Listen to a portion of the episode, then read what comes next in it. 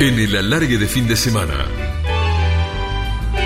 Cafecito con colegas. Chantas y en el fondo solidarios, más al fondo muy otarios y muy pioras más acá. Vamos, aprendamos pronto el tomo de asumirnos como somos o no somos nunca más. Quilmenio, el hombre, hizo todas las inferiores en el periodismo hasta llegar a un lugar de mucha exposición y reconocimiento. Vamos a charlar con quien empezó de pibito a trabajar en radio, en Solano, y llegó a ser uno de los colegas más populares y queridos de Sudamérica. Con Walter vamos a charlar, compartimos pasiones, vamos a recorrer su historia, sus vivencias. Además, Walter conduce Tirando Data, un programa absolutamente recomendable, distinto, en YouTube.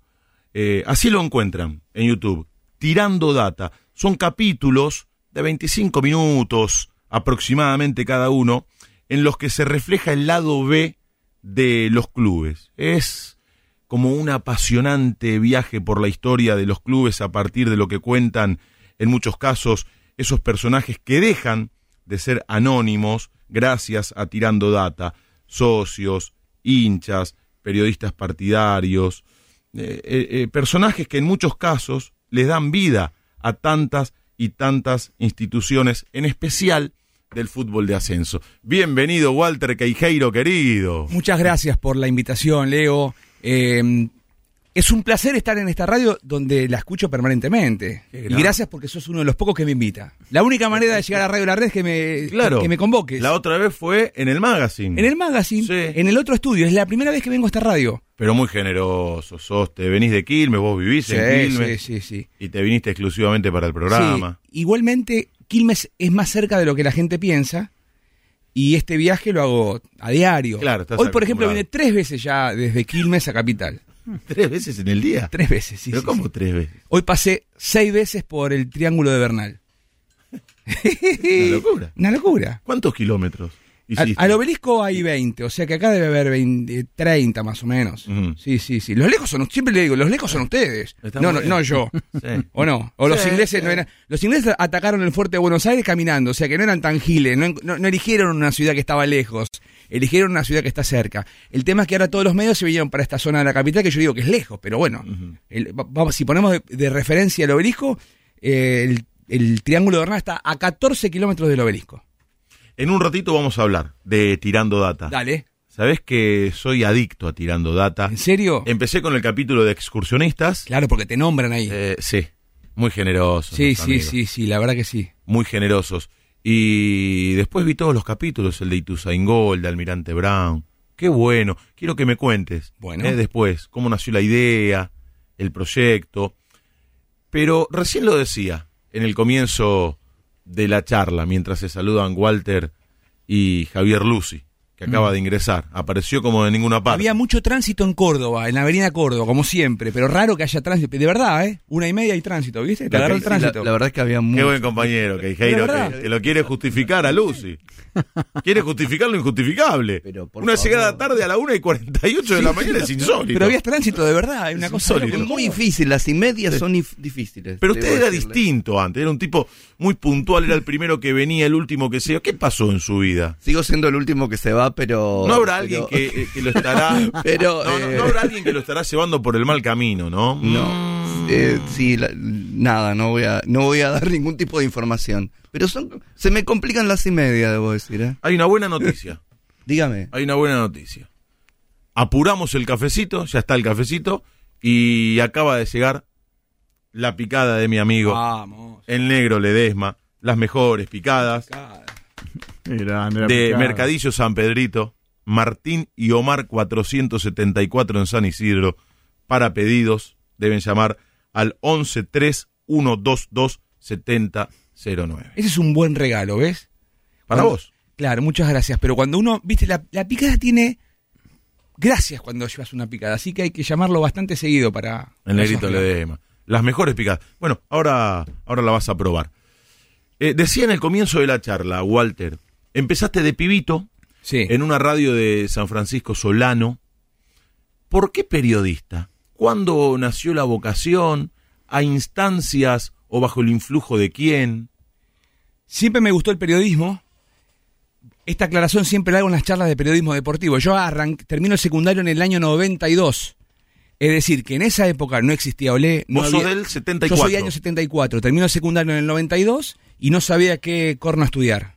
No sabía. Y en el último bimestre, mi papá me dice, mira, esto tenés que estudiar. Y sale un aviso en el diario que eh, arrancaba la escuela de Araujo Niembro. Ah, claro.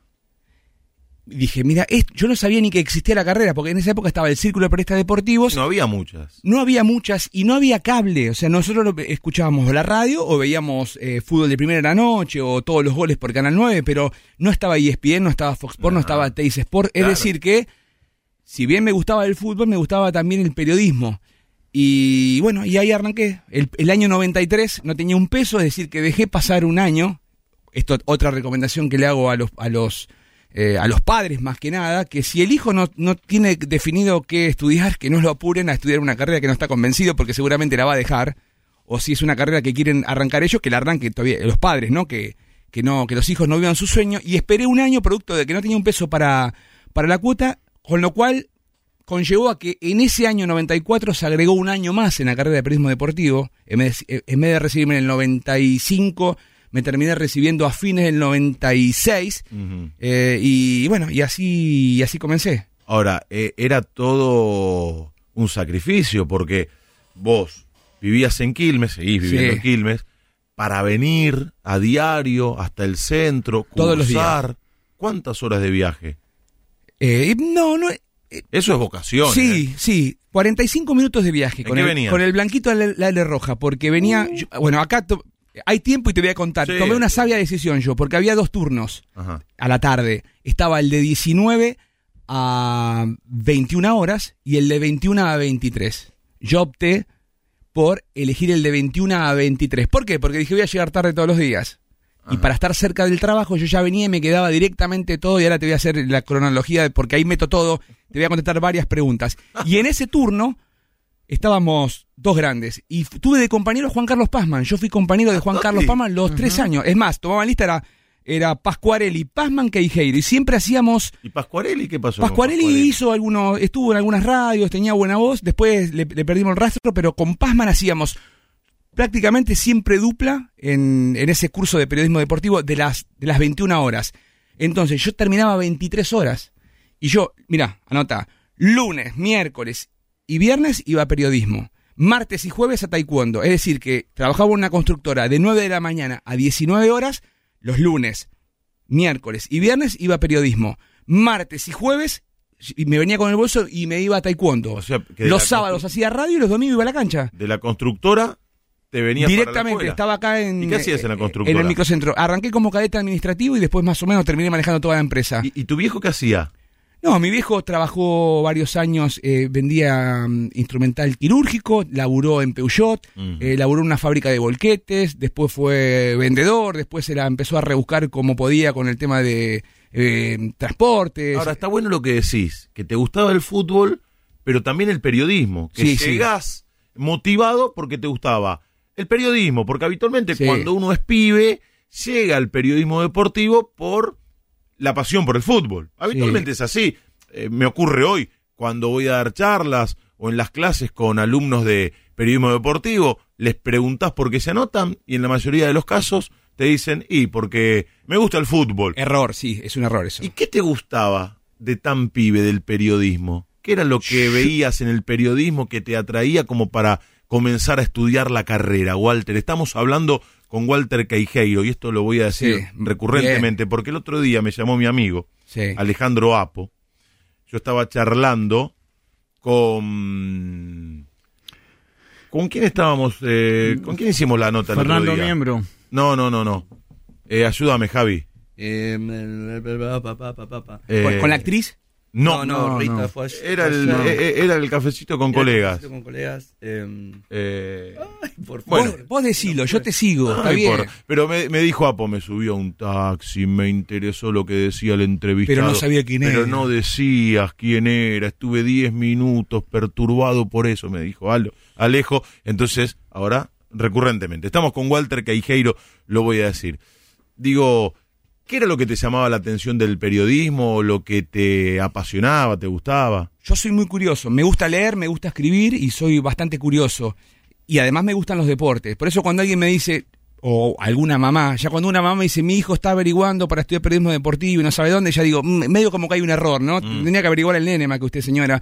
Ya es un, un primer indicio.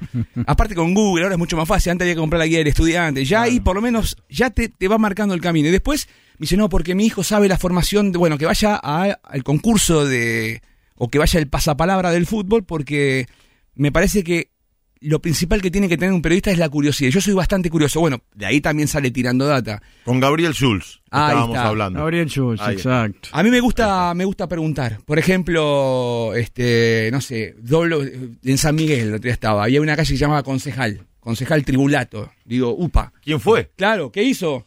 Este, el concejal, porque yo fui concejal. Digo, ¿qué hizo este concejal importante que tiene en una calle? Y me dijeron, no, bueno, había fallecido siendo concejal, pero además había hecho buenas cosas. Pero bueno, cuando, cuando en Quilmes haya una. Yo pregunto. Concejal Walter Caijeiro. ojalá que haya intendente, Walter. Dije, vamos. Bien, qué moral, ¿eh? Qué moralina, ¿no? Aclaro que en Triburato está la, es la calle que más movida tiene la noche de San Eh. Mirá, él la conoce por la Ay, noche, ¿lo viste? Claro. ¿Por, por qué otra cosa la iba a conocer Palmer, no? Pero bueno, pregunto todas esas cosas. Eh, me gusta, me gusta, me gusta. Pero de pibito te gustaba leer. ¿Cómo- Leía. ¿Cómo nace el, el gusto por la lectura? Porque Mi- a mí, ¿sabes quién me lo inculcó? Sí. Julio Ricardo. Mira, Y hoy soy un tipo que no puede estar sin un libro en la mesa de luz, sin dos o sí, sin tres. Yo también, in- incluso a veces ahora, eh, con el- no es excusa, siempre hay que leer. Pero a veces hay tantas distracciones, hay tanta competencia contra la lectura. Sí. Entonces a veces no, no estoy leyendo tanto como otros años, pero siempre el hábito de tener el libro. Mi papá leía mucho eh, y me regalaba, regalaba libros. Yo a mis hijas les regalo libros permanentemente. Claro, permanentemente, permanentemente. Regalen libros. no, pero no le, hay, es que eh, primero hay que regalar y después hay que inculcar el hábito. Es un Claro. hábito. Bueno, yo le pregunté a Julio Ricardo, que fue Sí. profe mío en la escuela de periodismo, cómo se podía hacer para llegar a los medios, Claro. a una redacción, a un estudio de radio, a la tele. Y Julio se tomó un ratito, me miró y al ratito me dijo, la mejor manera de llegar es leyendo. Claro. Pero no solamente cosas de fútbol. Historia, novela, cuentos. Y a partir de ahí, por las ganas de llegar, empecé a leer.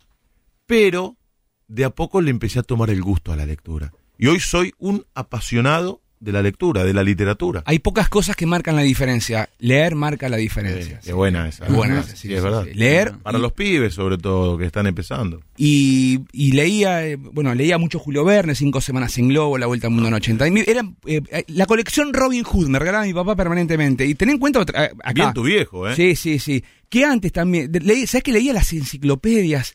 Eh, Mm. Estamos hablando de la, la era donde no había internet. Claro, claro. Eh, entonces también me- me- yo soy producto de la escuela bonaerense, leía mucho, teníamos el, el manual, eh, era la competencia Capeluz. entre Capelú o el Estrada. claro. yo era más tirando la Estrada, sé que era más barato, me compraban el Estrada, pero leía, viste, me ponía a leer los ríos de la provincia antes de incluso este, tener lección. Le- había leído el Martín Fierro antes de, de tenerlo en la escuela.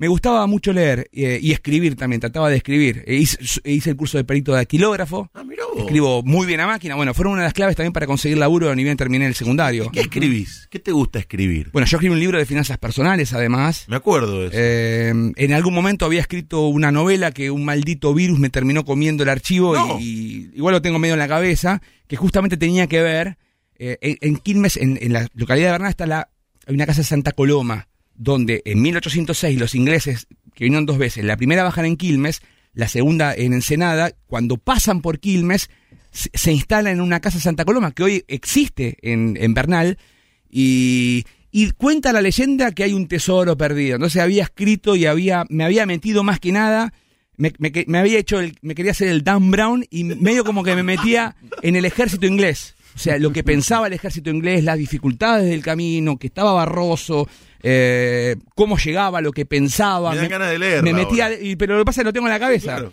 Me metía, me metía en la, en la en esa familia Santa Coloma, en la composición de la familia, lo que hacían, y mientras tanto que iban viniendo los ingleses, ¿no es cierto? claro, claro, Entonces, claro. Que en un momento llegaban y rompían, tenía los nombres de incluso, porque me llevaba mucho tiempo porque tenía que investigar por Ah, lo menos claro, la, vestimenta, el clima, que era junio, el frío, eh, bueno, eh, venían con, con cañones arrastrándolos, Una cómo fue el desembarco. Exactamente, o sea que tenía muchos datos históricos, pero los perdí. Pero bueno, la tengo- lo, lo armamos enseguida, esa, esa, esa historia cuando quieras. Bueno, y pero me encanta también mucho de, de- de la historia. Bueno, estoy eh, enlazando todo también porque tirando data tiene mucho que ver con la historia, ¿no? Eh, del fútbol y de la Argentina y de Buenos Aires. Qué bueno que está. Ahora, ahora vamos a charlar eh, profundamente de, de Tirando Data. Lo pueden encontrar con ese nombre en YouTube. La historia de los clubes desde otro lugar. Desde otro lugar. Son capítulos de 25 minutos aproximadamente. Y Walter, Walter Caijeiro, que nos está acompañando, tuvo la generosidad de mandarme el programa dedicado a excursionistas y a partir de ahí me enganché y, y me hice adicto y este, vi todos los capítulos y se los mandar- recomiendo. Me tiene que mandar el de. Ferro. Está Ferro, por Claro, supuesto. sí, Sí, claro. sí, sí, sí, sí. Además, bueno, ahí contamos gran parte de la historia de Caballito, ¿no? Porque Claro. todo tiene que ver con todo. O sea, cómo el- los clubes le terminan dando identidad a la ciudad, y en este caso Claro. la ciudad, el barrio que no, que no, que no existía, eh, termina dándole identidad no solamente al club, sino a toda la capital federal. Hace un rato decías, y de pibe no había tantos canales de deportes, no teníamos tanta Form- variedad. Sí, y, y formación variedad. también, no, no. Pero- yo muchas veces no, no reniego de Claro. que, viste, a veces lo- ahora los chicos de ahora, nosotros no- nos guiamos por las figuritas, pero nosotros no veíamos, no veíamos Champions, no, No, veíamos la Liga de España, apenas no veíamos, eh, para ver tenis teníamos que esperar que Sa- Sabatini llegue a, a los cuartos de Sí. final en los Grand Slam. O para ver fútbol de Italia. Entonces es muy difícil, eh, por eso a veces eh, no tenemos tanta formación porque eh, en esa época eh, era Mm. difícil el acceso a la información. Para ver fútbol de Italia teníamos que esperar al domingo a la mañana que Canal 9 transmitía los partidos del Napoli cuando Diego fue a Italia. ¿Sí? El Eh, ascenso, eh, claro, tampoco. tenés imagen de... Tampoco. Pero dijiste como al pasar que escuchabas radio. Sí, ¿Qué escuchabas? ¿Te acordás? sí, escuchaba. por las mañanas mi mamá escuchaba a Rolando Hangling. No te puedo creer. A veces, te, metí- te digo, épocas de primaria cuando nos levantábamos. Oh, Eh, si no te metía Magdalena, yo era más, me gustaba más el tema de Hangling. qué recuerdo ese. Escuchaba a Larrea. A mí me gustaba mucho Velasco Ferrero. Me encantaba Velasco Ferrero en la radio, hacía programas de verano. Claro, Sí. por Eh, y después escuchaba eh, La Oral Deportiva con José María Muñoz. Claro. Y yo soy más del equipo de Víctor Hugo con competencia. Tana, ta, tana, Sí, y vos no llegaste a escuchar Sport 80. Sí, Eh, sí, sí, Eras sí, pibito. Sí, sí, sí, a sí, sí, sí, sí. Eh, antes, bueno, también fue había, lo previo a competencia. y había muchísima competencia porque los partidos eran todos a la, a- a la misma Ah, hora. claro. Entonces muchas veces si había superposición de partidos, uno intentaba buscar otras radios y a veces también a- te, te instaba el zapping. Ahora todo el mismo partido, a mí mucho no me gusta que haya un solo partido. Y como estaba el PRODE también, entonces No. todos queríamos saber los resultados. Sí. De- después, Albamino Pons también lo escuchaba. No sé qué en radio, si era Radio Argentina, también. eh, Sí, claro, eh, pero escuchaba eh, mucho zapping. Claro. Después, obviamente, escuchaba la radio que escuchaba mi papá. Y, ¿sabes? Por las noches escuchaba Radio Colonia. ¿Te acordás? Radio Colonia. claro. Claro. Mucha gente escuchaba Radio Colonia durante la guerra de Malvinas Claro. porque informaban lo que acá no se podía, que acá prohibían los militares. Entonces mucha gente accedía a Radio Colonia, Sí, sí, sí. donde te contaban la, la realidad cruda y triste, pero La realidad verdad. al fin. Y de paso vamos a meter una mención de la radio. Cuando aparece Radio y la Red, ya más grande, ¿no? Ya dentro del periodismo casi periodista deportivo, o antes, que haya toda una radio con todo fútbol, con toda esa programación, era una locura, ¿te acordás? Porque uno eh, iba escuchando, en la tele veíamos lo que podíamos, veíamos, yo me veía las novelas de Verónica Castro, Estrellita Mía con Andrea del Boca, Oh. Buenas tardes, mucho gusto. ¿Sabes lo que veía yo? Los lunes a la noche. En realidad mi viejo, pero yo lo acompañaba y me terminé haciendo fanático. El Rafa. Ah, el Rafa. Lo que pasa es que sí, yo soy sí. el 72. Estaba Carlín Calvo ahí también. Claro, Alberto de Mendoza. Sí. Y Perla Santalla, Javi, ¿no? Y Alicia, sí, sí, sí. Alicia Ali- Bruso, Uh, la, del Mónico. Sí. Era la amante del padre y la novia del hijo, una locura. Claro. Y antes teníamos una tele, una tele sola y se veía lo que, lo que decía Claro, la familia. claro, de hecho, ayer, ¿sabes qué puse? Eh, puse volver y estaban dando matrimonio y algo más. Oh, Claro. Y le contaba a mis hijas que a mí me mandaban a dormir. Cuando arrancaba matrimonio y algo más, te mandaban a ah, dormir. Era picante. ¿Y, ¿Y por qué? Por esto te decía, ¿viste? No Viste, estaba hablando Arana y decía, por esto, ¿viste? Arana, qué lindo. Pero bueno, eh, todo esto estamos hablando en, en- en base a la formación que uno fue Claro. teniendo y, que también a veces que nos comprendan cómo estamos programados mentalmente, ¿no? De- de- de toda esa información o de lo que uno iba consumiendo, somos parte ahora de, buena o mala, de nuestra realidad. Ahora, qué paradoja, porque antes, con menos posibilidades, con pocas variantes, nos las ingeniábamos Sí. para curiosear, para investigar, para averiguar. Y hoy muchos pibes que incluso estudian periodismo con todo el alcance de la mano, Sí. no se preocupan por saber quién era el concejal de San Miguel, por No, ejemplo, no, lo que pasa es que que se le está, daba nombre a la calle. se está perdiendo lamentablemente el poder de la sorpresa, el poder de la imaginación. Eh, y eso... Ese es un título. Se Sí. está perdiendo el poder de la sorpresa y de la imaginación. Sí, exactamente. Es un título Es ese, un ¿eh? título. Eh, hay otro- una vez fuimos a grabar un capítulo a una cancha, hermosa cancha, y Marco era el hijo o la hija, vamos a poner, de alguien, y, y miraban el teléfono. Y yo digo, ¿cómo no puede? El, el estadio, mira que eh, uno era uno era Ferro, el otro era Atlanta. Son cosas lindas que pasan, uno. Y de hecho yo muchas veces voy con mis hijas y digo, miren por la ventana, miren, acá está, mira el obelisco, mira la, la casa rosada. ¿Qué hacen? Miran la pantalla tengo del la celu. pantalla. Entonces eh, se, está perdiendo el poder de la imaginación y el poder, ¿no te ha pasado que muchas veces tuiteas algo y te, vos pones, hoy por ejemplo, hoy por radio La Red a las 21 horas, ah, hace clic acá y te dicen, ¿dónde lo puedo ver? Y hace clic, maestro, o sea, veo como que se está perdiendo el poder de, de discernir, de interpretar lo que uno lee y el poder de la sorpresa. Y eso es grave que esté pasando eso. Sí. Me parece que hay que muchas veces romper eh, esa realidad para mirar y que hay- haya cosas que te sorprendan. Por eso, a mí, dentro de lo positivo de la pandemia, hay cosas que habría que resta- re- destacar y tiene que ver. eh, lo escuchaba el programa anterior, que decían eh, el, Cosas con, imposibles. el a- hablar con tu familia, tener jugar al Shenga con tu pibe. Con, con Javi ¿Viste que decíamos, decían, con Javier Lucy, aferrarse al arte. Mm. ¿Viste? Películas, series, teatro por streaming, no es lo que más me gusta, porque Sí, soy un sí, amante sí. del teatro y para mí el teatro es el teatro presencial, pero ante la necesidad era una alternativa dentro de todo viable y eso te mejora de alguna manera. ¿Qué te parece? Los juegos didácticos. Bueno, fíjate que si hay menores de 25 años te va a costar conseguir cuatro Oh. para jugar al truco. O sea, antes jugábamos... eh, y eso te formaba, pero es verdad, No, es antes, verdad. eh, teniendo en cuenta que estamos hablando de todo un poco, a las 12 de la noche se terminaba la televisión, y no hace mucho, ¿eh? Mm. Noti Dormi con Portal, después Claro. arrancó Showmatch, Sí. pero antes, a las 11, yo jugaba a las balas, jugaba a la escoba, a la escoba, al chinchón, al, al truco con mi abuelo. Y al otro día la programación empezaba a las 10 u 11 de la mañana. Pero uno ejer- Carret, Tal ¿no? cual. Y si no tenías nada, agarrabas el diario y te leías el horóscopo, hacías el crucigrama, digamos. En esa capa y, y me parece que el periodista sale de ahí, ¿no? En esa capacidad de buscar, este, de romper el tiempo ocioso para hacer algo o para aprender algo. En la, un época, rato. la época del tech. También. Qué juego. Claro. Vos lo jugabas en los boliches. En los boliches, ¿no? No, no. ¿Por qué me relacionan todo con discotecas? No, vamos a que por qué, en mirá. Las bibliotecas no te vamos a relacionar. Claro.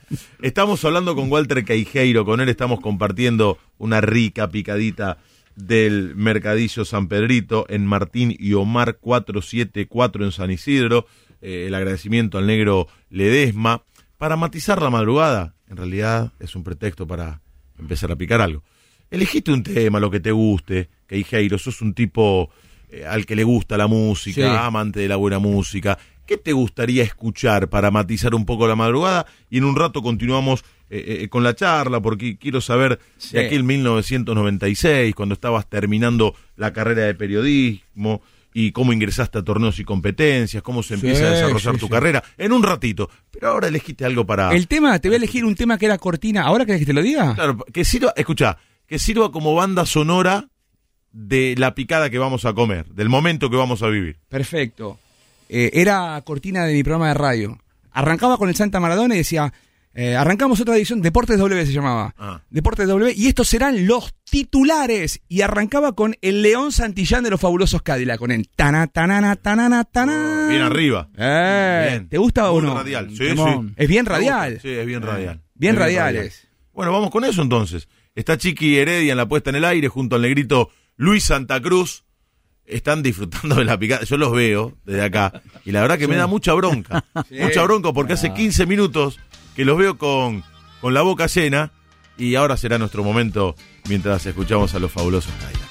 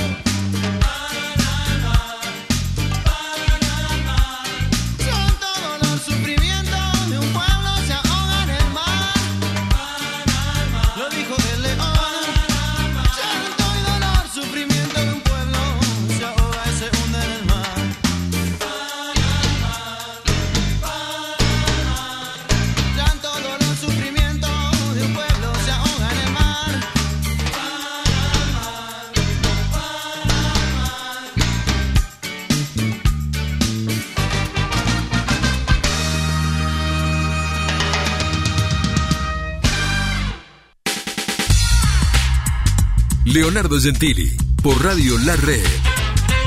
AM910.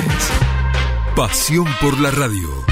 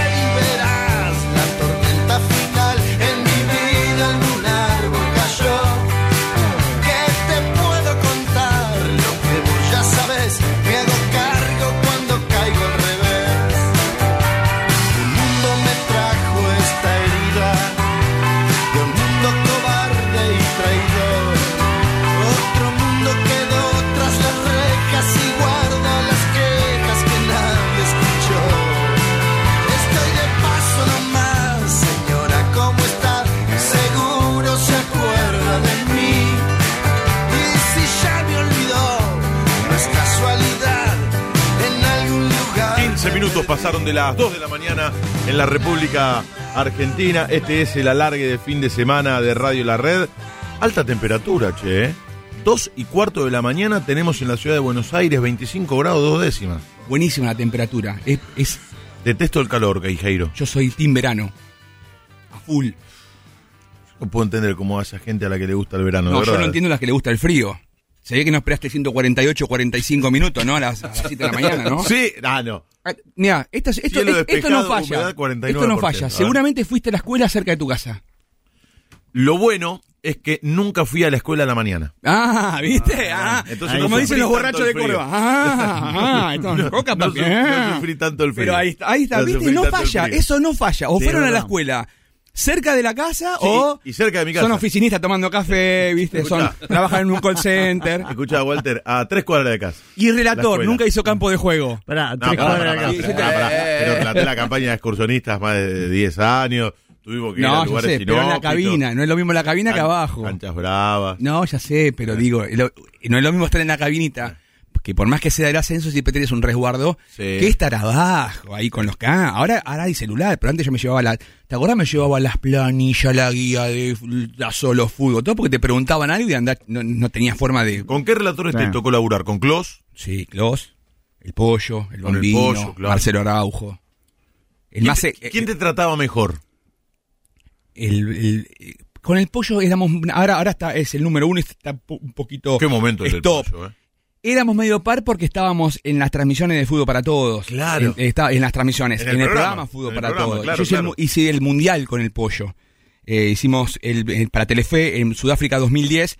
58 puntos, tocamos 63, siempre decimos que tenemos el récord de, de los últimos años, de la transmisión, ¿no? Estábamos Bueno, bueno, eh, bueno. Entonces, más o menos, tenía la confianza de este, arreglar más o Yo Claro. sabía, él te pregunta. Y después hay que conocer al relator. El pollo pregunta mucho quién patea los penales. Después hay otros relatores que preguntan dónde nacieron, le gusta un poco más. Eh, Klos pregunta mucho la edad.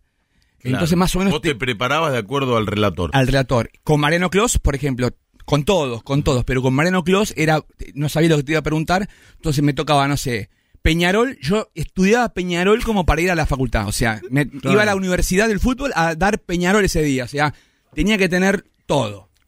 El que habla es Walter Queijeiro, que nos está acompañando en este cafecito con colegas. Hoy, picada con colegas. Nos tomamos esa licencia eh, del mercadillo San Pedrito. Y le agradezco de nuevo que nos debe estar escuchando, volviendo para su casa, al negro Ledesma. Y no te voy a preguntar quién era el que peor te trataba.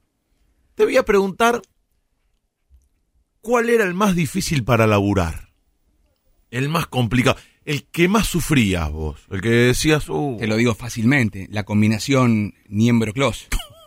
bravo, Eh, ¿no? Pero aprendí muchísimo, Leo, Claro. con eso. eh. O sea, soy agradecido por, eh, por preparar la transmisión. Yo ahora, con, to- con todo respeto, a veces escucho algunas transmisiones o algunas conexiones o algunos partidos y digo, qué fácil la tienen ahora, qué fácil, qué fácil, qué fácil. Eh, nosotros íbamos a la transmisión, teníamos que tener todo. Yo laburé también con Nimbro Clos. Yo arranqué con Nimbro Clos en el programa El Deportivo por Telefe. Telefe, sí señor. Iba a la medianoche. Entonces íbamos a la cancha y de una, de alguna manera competíamos contra fútbol de primera. Y teníamos que tener absolutamente todo. Yo entré siendo estudiante de periodismo deportivo.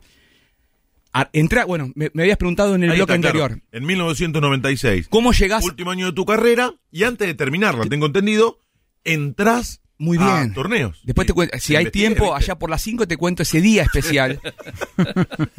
Pero sí, entro a una reunión, febrero del 96, y me iban a mencionar una, una frase que me iba a perseguir por el resto de mi carrera. Uh, Me dijeron, no hay presupuesto, ¿viste?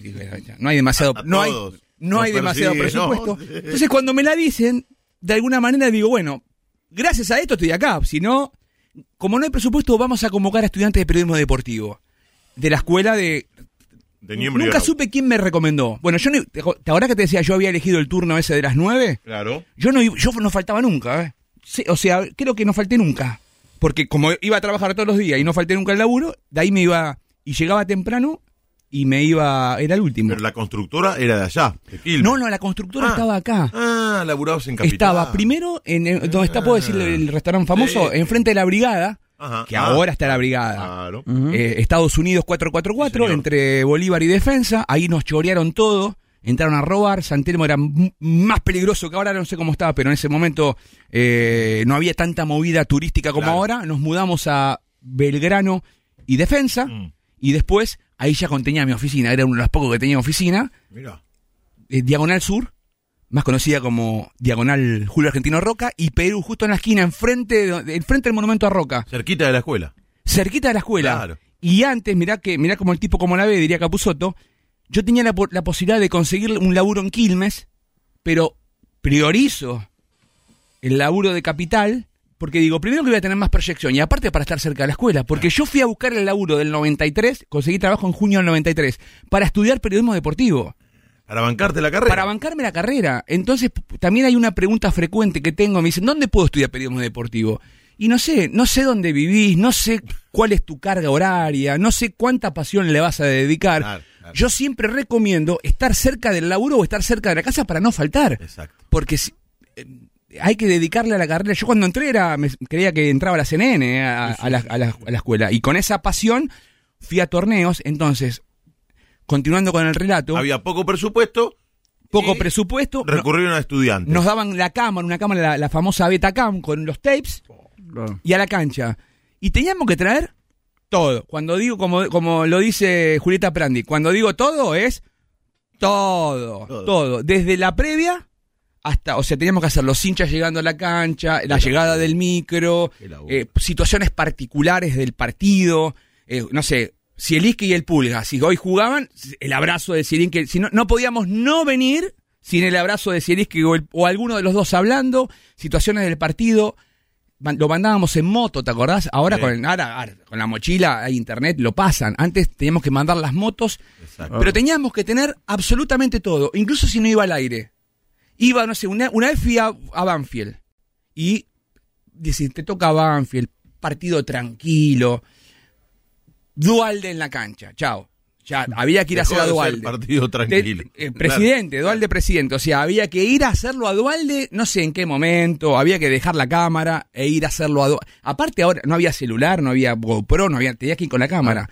Bueno, y así teníamos que tener absolutamente todo, ni hablar si había algo después del partido. Por eso digo ahora que eso también se fue perdiendo de las transmisiones. Ah. Eh, Copa Libertadores, no sé, jugaba contra Boca Corinthians, el gol lo hacía un uruguayo, nota con el que hablaba español del Corinthians, no nos podíamos volver si no teníamos esa nota. Bueno, y eso, eh, hablando de las exigencias, hacía que uno también tenga mentalmente todo lo que, cualquier posibilidad que podía llegar a ver, la teníamos, y además nos mandábamos algunos errores, entonces ya nos programábamos para después poder solucionar.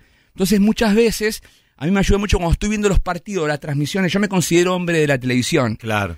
Entonces, Más que de la radio, claro. Más que de la radio. Entonces, cuando yo estoy viendo, ya por ejemplo, si hay una trans- una una hoy pasó en un par en- si está la repetición y se mete el campo de juego, ya cállate la boca porque el que nos decían, no podíamos meternos en una en una en una repetición o una supuesta repetición. ¿Me Pasa explico? eso, sí. Y, y pasa, claro que pasa, y es un error grave. O si dan, si dan un minuto de descuento y van 45-40, el dato no lo tires, salvo que sea algo trascendental, guárdatelo porque vas a interrumpir el pitazo del árbitro. Claro. Bueno, yo me, me meto mucho en la transmisión y todo eso hacía la formación esta que teníamos cuando entramos en torneos, ¿no es cierto? Que yo siempre digo, bueno, viste que siempre los de la redacción del diario tienen una, eh, tienen mejor prensa que los periodistas Sí. de televisión, porque Sí, cu- Cuando yo era chico, eh, se decía muy, muy frecuentemente que el periodista el periodista era periodista realmente Sí. si pasaba por la redacción de un diario. Claro. Yo sí, Con lo cual yo no califico como Yo- tal, ¿eh? porque yo nunca pasé. Una vez le pedí permiso, una vez le pedí permiso a él para nombrarlo, por un ejemplo, porque además es un grande y es un referente. Bueno, mandalo a Orcuchi a cubrir un partido con la cámara a ver qué hace. A ver si puede. Digo, ¿entendés? Pasó por acá también. Claro, Dani, pero quiero decir que muchas veces, por eso digo que un capo de la redacción, Ah, en ese ah. entonces, vos lo mandabas a cubrir a- para televisión un eh, periodista que no sea de televisión y no, no va a tener ni idea de cómo mandar el satélite de, o hay- anda a cubrir un partido a Bogotá con un camarógrafo Y hubo grandes periodistas. con PAL y NST. eh, grandes plumas, grandes plumas del periodismo Eh. en la Argentina, que luego tuvieron la posibilidad de trabajar en radio y han tenido que pasar por un proceso de adaptación, Sí, sí, sí. ¿eh? Para decir, la forma de decir, los silencios de la radio. Es que son lenguajes distintos, Son claramente lenguajes distintos. La tele, la radio y la prensa escrita son muy diferentes. En la redacción tenés tu tiempo, te puedes equivocar, volves a escribir. Acá lo que dijiste. Sí, Acá. Y la televisión mucho más. Yo por eso soy Claro. fiel, por eso soy fiel defensor de la televisión. Todos, todos hablan de la magia de la radio, pero la magia de la televisión es, es tremendo. ¿Cuándo Eh, dejaste la constructora? ¿Cuándo empezaste a vivir del periodismo? Buena Walter? pregunta. Año 96 trabajaba en paralelo con la- en la constructora. Yo trabajaba part-time los fines de semana para el deportivo, los domingos. Y de a poquito, por suerte, eh, yo la voy a nombrar una gran productora que me dio muchísimas oportunidades. Todavía está en torneos, Gabriela Krause. A mí me llamaba Gabriela Krause y me llamaba Donald Trump y yo o Biden y estaba hablando co- y le decía, excuse me, Mr. President. Le cortaba y me ponía a hablar con Gabriela Krause porque era era eh, el poder supremo. Ajá. ¿Cómo corresponde? no? Porque era. Y, entonces empecé, laburaba, laburaba, laburaba, hasta que alguien nos llama a una reunión y nos dice: viene a la Argentina una señal internacional que no es muy conocida aún, pero que puede llegar a ser la número uno. Fox Sports Américas.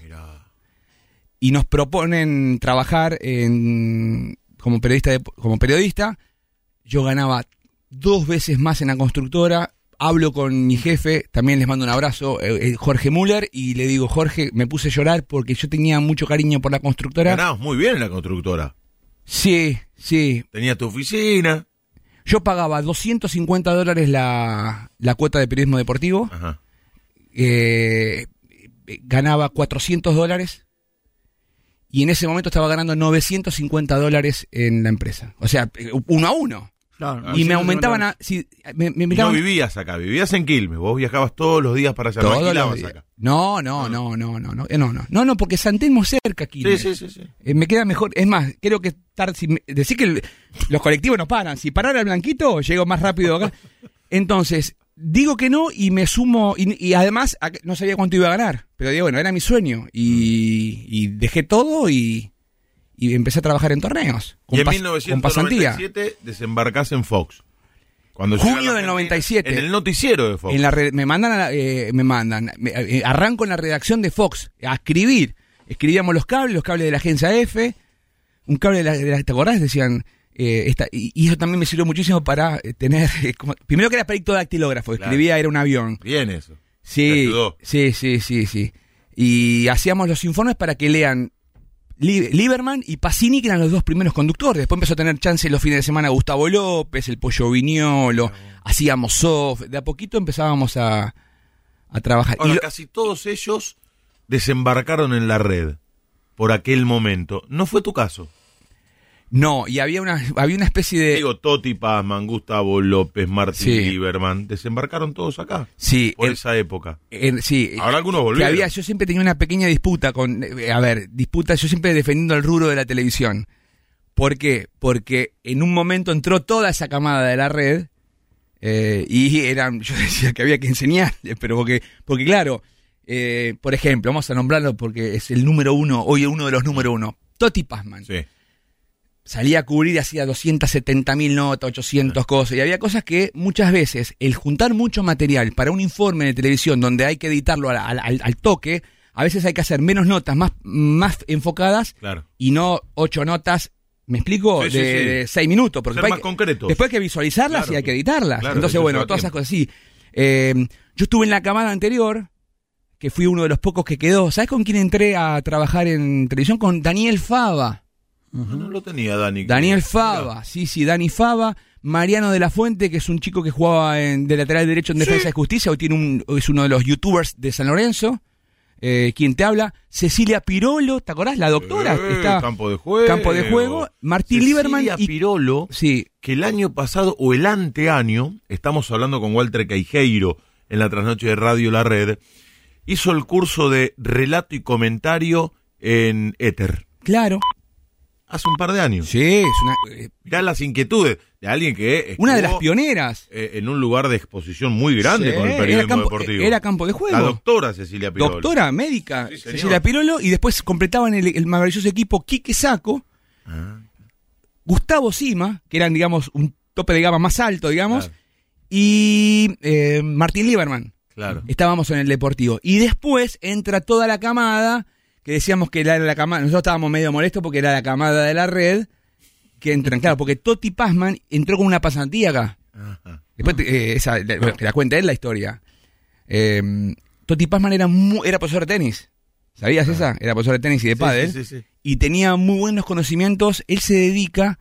Le en- gusta mucho En una radio de la... Eh, Hacíamos pasantías en una radio de Loma de Zamora con el popular Ricardo Ciosa, que en paz descanse. Mirá. Y él se dedica a cubrir los Juegos Olímpicos del 96. Le gusta tanto a Niembro o Araujo y entra a la red a cubrir Huracán. Ellos habían entrado, eh, Juan Carlos Pazman, Gustavo López, Claro. que venía de Baires, de Claro, Radio de Provincia, eh, Germán Pavlovsky. Entran primero a la red y después van a la televisión. Entonces, cuando entró toda esa camada, entró un grupito armadito y, y que iban codo con codo. Yo los conocía, yo por suerte tenía buena Así relación. para el fondo que hay lugar, ¿no? Teníamos buena relación porque éramos todos de la misma escuela, Claro, casi claro, todos de la misma escuela.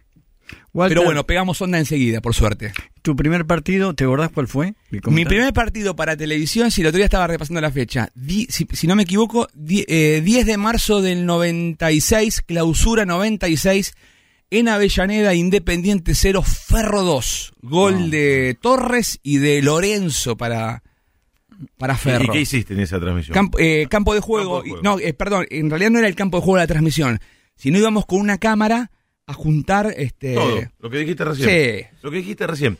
Si bien eh, eh, la tuviste que pelear, eh, estudiar mientras laburabas, venirte todos los días de Quilmes, se te fueron dando con relativa rapidez. sí, velocidad, por decirlo de alguna Sí, manera. con relativa eh, velocidad lo- lo- lo- los logros, llegar a determinados lugares. Y en 1998 ya tenés la posibilidad de cubrir el primer mundial en Francia. Eh, sí, yo me recibo en, diciembre del 96 Claro. y en mi, mi primer viaje en avión largo fue a Francia, al mundial. Yo había ido a Florianópolis de vacaciones y a Montevideo a hacer unas notas.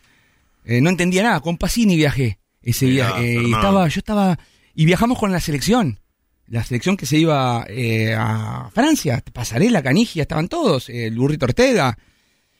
No lo podía creer, no lo podía creer, no, no, no. Hasta me daba vergüenza porque yo nunca había comido arriba de un avión y medio como no, no sabía que no sabía que te traían comida, viste, digo que hay que pagarlo, viste, una cosa me- medio, medio rara. Sí, sí, sí. Sí, sí, sí, fue, fue. Lo que pasa que así como digo, eh, el yo del 90, yo del 97 no tengo recuerdos de mi vida prácticamente. No tengo recuerdos de mi vida. Otra cosa que no sea la redacción de Fox Sports. Yo estaba este no, no, no, sa- salía poco, estaba, bueno, en la época donde, viste que a veces los jugadores dicen, no, no salimos. Yo- lo- el periodista deportivo que quiere triunfar, olvídate de los sábados, o sea, no, no, es como, no sé, viste, De los es, sábados, es como que el DJ que quiera ir a un domingos. cumpleaños un Ah, sábado a la noche, claro. o sea, tenés que ir a laburar, o, Claro. ¿qué te voy a decir a vos, no? O, o que el Obvio. sacerdote quiera tener libre el sábado a la mañana, el domingo a la mañana. Es medio raro. Sí. Entonces, creo que en ese en ese en, en esta profesión termina ganando, sacando ventaja la perseverancia por sobre el talento que uno pueda llegar a tener.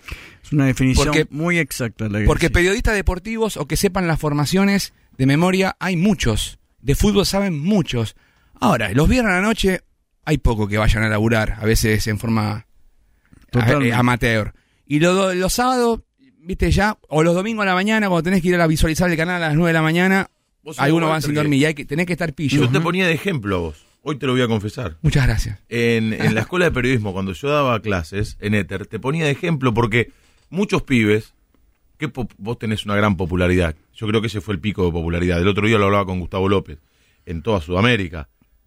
Lo de fútbol para todos fue muy fuerte. todos sí, sí. El fútbol tenis. Sí, en mi caso también se, se complementó que también estaba la mañana con Leo Ibero en AM, En AM, entonces claro, claro. medio como que agarraba agarraba a todos los públicos, ¿viste? Teni- Claro, tenía, eh, bueno, eh, eh, estuve en, eh, sí, pero Claro. fútbol para todos fue muy fuerte. Fútbol para todos mu- muy fuerte. Fútbol para todos con el fútbol Viñolo, tenis. Con Fernando Carlos, con Germán Pavlovsky. Después se suma Gustavo tenis. con Chichu Bonelli, sí. Claro, después van Gustavo López Sí. y, y Gustavo se enoja y a veces con razón porque, digamos, eh, eh, medio como somos como los tres chiflados, todos se acuerdan de lo de, de, de Curly, pero también este, hubo grupos importantes, Sí.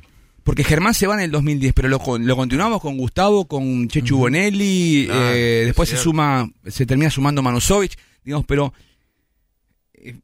quedó, quedó el programa de Enrique, quedó el programa de, del Kun Agüero con Germán, que fue un, un éxito. También después hubo una, una cierta continuidad, pero ese, digamos, fue Bueno, eh, ¿por qué te ponía como un ejemplo? momento importante. A ver, contame así me agrando un poquito. Estamos charlando con Walter Queijeiro en Radio La Red.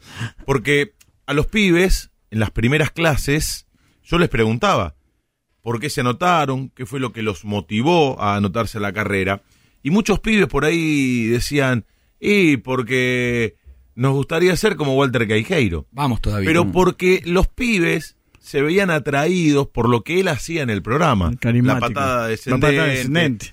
Y yo le decía, pero miren que Queijeiro, para llegar donde está, la tuvo que pelear. Hubo un largo recorrido. No es que el tipo un día llegó y empezó a hacer la patada descendente, a ser simpático, y la gente le empezó a pedir fotos por la, por la calle. Y entonces yo apuntaba a eso, porque vos tuviste que eh, luchar mucho para ganarte ese lugar, Siempre, merecido siempre. por Ya otra te- parte, pero con mucho sacrificio te fuiste abriendo paso. Y a veces los pibes eso no lo ven. Entonces, piensan que ser periodista deportivo es ser famoso, ganar mucha guita, viajar por el mundo. Y a veces puede ser una consecuencia del laburo. Pero si van movidos directamente por eso, evidentemente es porque se equivocaron de carrera. Eso les quería marcar a los pibes. Sí, y por eso acá, como ejemplo. no por marcar eh, una rivalidad entre generaciones, pero recién te marcaba previo internet, nosotros los que nos, nos anotábamos allá por el 92, 93, queríamos ser periodistas, no sabíamos lo que se venía, ¿me explico? No sabíamos que se venía en la televisión, no sabíamos No. que, eh, que, que- que se venían la internet o YouTube. Me parece que ahora hay algunos que se anot eligen la carrera de periodismo deportivo o porque no saben qué estudiar o porque piensan que uno puede llegar a tener repercusión o tener fama. Y me parece que ese no es el objetivo. Eh, sí, te- ten en cuenta, yo arranco en el 96. Fútbol para todos fue en el 2005. O sea, mirá todo lo que pasó. Pasó muchísimo. Y después lo nuestro fue gradual. Antes no salía hace. Ahora, cualquiera que cubre un entrenamiento, y bienvenido sea, sale en el primer entrenamiento en vivo y habla una hora. A veces a mí me, me molesta o me llama la atención de que haya gente o haya periodistas que estén hablando dos horas del partido. Antes hablaba Macaya 15 minutos nada más. Ahora hablábamos Ahora todos. hablan todo, pero arranca el partido y hablan media hora. Termina el partido, arrancan el video y siguen hablando media hora. Bueno, hay que llenar más, ¿no? Bueno, pero por eso te Hay digo de que hay un montón de cosas que uno se puede. Hay, hay que meter un poco de, de iniciativa. Decir, bueno, a veces te dan ganas de decir, no le importa tanto lo que vos opinás del partido. O por lo menos sí, pero no 45 minutos. claro. Eh, es algo que siento. Entonces, ant- mira, pongo siempre el ejemplo de. Cuando yo me pongo de novio con Andrea, el año 96 fue un año mágico para mí, porque me puse de novio con mi actual esposa. Me está escuchando, ¿no? No, no, a ver, puede, Sí, puede llegar a claro, ser, claro. puede llegar a ser. Sí. Me pongo de novio en, el 90 en mayo del 96 y yo arranco a trabajar en marzo del 96, febrero, marzo en torneo. Entonces ella, maestra jardinera, le cuenta a las amigas que empieza a salir con un periodista deportivo, que trabajaba en Telefe, ¿viste? Las- Claro. Claro, entonces cuando llega, ¿viste? Estabas en el deportivo, claro. Estaba en el deportivo, Claro. toda, ¿viste? La, la curiosidad de las chicas dicen, bueno, el domingo vamos a ver, a- a- ¿viste? Se pensaba que, que iba, que iba a aparecer tipo Nico yo, ¿viste? Entonces, el, el lunes llega ella y le dicen, ah, sí, ayer estuvo Walter, en... ya sabían qué partido iba a estar. Y ahí, mirá qué frase hiriente, ¿no? Le tiró una. Le dijo, sí, sí, sí, le vimos, se le vio la mano. Entonces, ¿viste? claro, porque se nos veía la mano. Eh, entonces una vez le dije, cuando fui- nos invitaron al living de Susana, a los dos, le ganamos el auto a Jonás Gutiérrez y a Maglietti. Me acuerdo. Y a Baute. Entonces Me le digo, acuerdo. che, le digo, llamá a, tu amiga aquella que te dijo que se me había visto la mano, que se nos, hoy vamos a salir un poquito más. Esto fue en teoría, no se dio, pero antes... Qué rencoroso, ¿eh? No, no, pero era un chiste. Pero sí, pero son frases Que quedan, quedan. sí. que te quedan, pero para aprender y para, para muchas veces recordar las cosas que iban sucediendo. Entonces, se nos veía la mano. ¿Sabés dónde empezábamos a salir? Yo estaba con la cámara de Fox, entonces la cámara de Teis Sport o la de TN enfocando salías por atrás. En la foto de los diarios, En mi, otro canal salías. mi abuela juntaba la, la- la foto de Crónica o del Diario Popular, que viste que están con la foto así haciendo una nota del jugador. ¿No Entonces, tenés eso todavía? sí, sí, algunas tengo, algunas tengo. Qué bueno, qué bueno. Pero antes no había Instagram, no había fotos, los, no claro. sacaban fotos, yo hay cosas que no tengo. Rescató Chiqui Heredia, que está en la puesta en el aire y, y también nos da una mano en la producción. Un momento estelar A ver. de aquel fútbol para todos de Fox Sports con Walter Queijeiro que nos está acompañando, Germán Pavlovsky, Fernando Carlos, el Pollo Viñolo, después, como bien dijo Walter, Chechu Bonelli, Gustavo López. Rescató un momento inolvidable. Escuchemos. Arranca el partido. se juega. Se prepara para sacar eh, Queijeiro. Lo hace bien. Va para Goico, Goico para Diego. Gran cabezazo de Diego, muy esquinado, pero llegó. Impresionante lo que hizo Queijeiro. Y completó con con Fernando Carlos. Me vuelvo loco. Acá estamos, dice Queijeiro. Acá Un saludo, estamos contra querido. Diego y Goico. Esperamos, 1 Emi, a eh, 0 el partido. casa. Es a 10, señoras y señores. 1 a 0, lo gana fútbol para todos. Gran cabezazo de Diego, levanta Fernando Carlos. Va a completar Queijeiro. Fernando mete el cabezazo, es muy bueno. Goico atento. Diego la devuelve. Goico que nos llega 2 a 0. 2 a 0. Le metemos presión a Diego. Le metemos presión a Goico. La gente que no se puede. No puede gritar porque está como atónita. No puede creer lo que está viendo. Gracias, gracias, gracias, 2 a 1. Se despertó Diego. Se despertó Goico. Acomoda la cancha. 2 a 1. Es importante, se despertó Boico. 2 a 1 el partido. Va para Queijeiro, para Fernando Carlos. Va a meter la patada de. Impresionante. Impresionante. Enloquece con Queijeiro. Fuerte Es el Queijeiro, del eh. momento. La patada descendente es una. La tira en todas partes. Y si está Diego enfrente, también la tira. Porque no se amedrenta. Ahí está. Walter Queijeiro. Frente a Diego y Goico. 3 a 1 el partido. El árbitro está controlando todo Mancuso. El relato de Germán Pavlovsky, el fútbol tenis, en fútbol para todos de Fox. De un lado, Walter Queijeiro, que hoy nos está acompañando, y Fernando Carlos, y del otro, Sergio Boicochea Oh. y Diego Maradona. Qué dupla esa. ¿Cuál Qué de las dos? Jugamos dos veces contra Diego. Eh, no, tremendo, tremendo. Impresionante. ¿Qué relación tenías con Diego?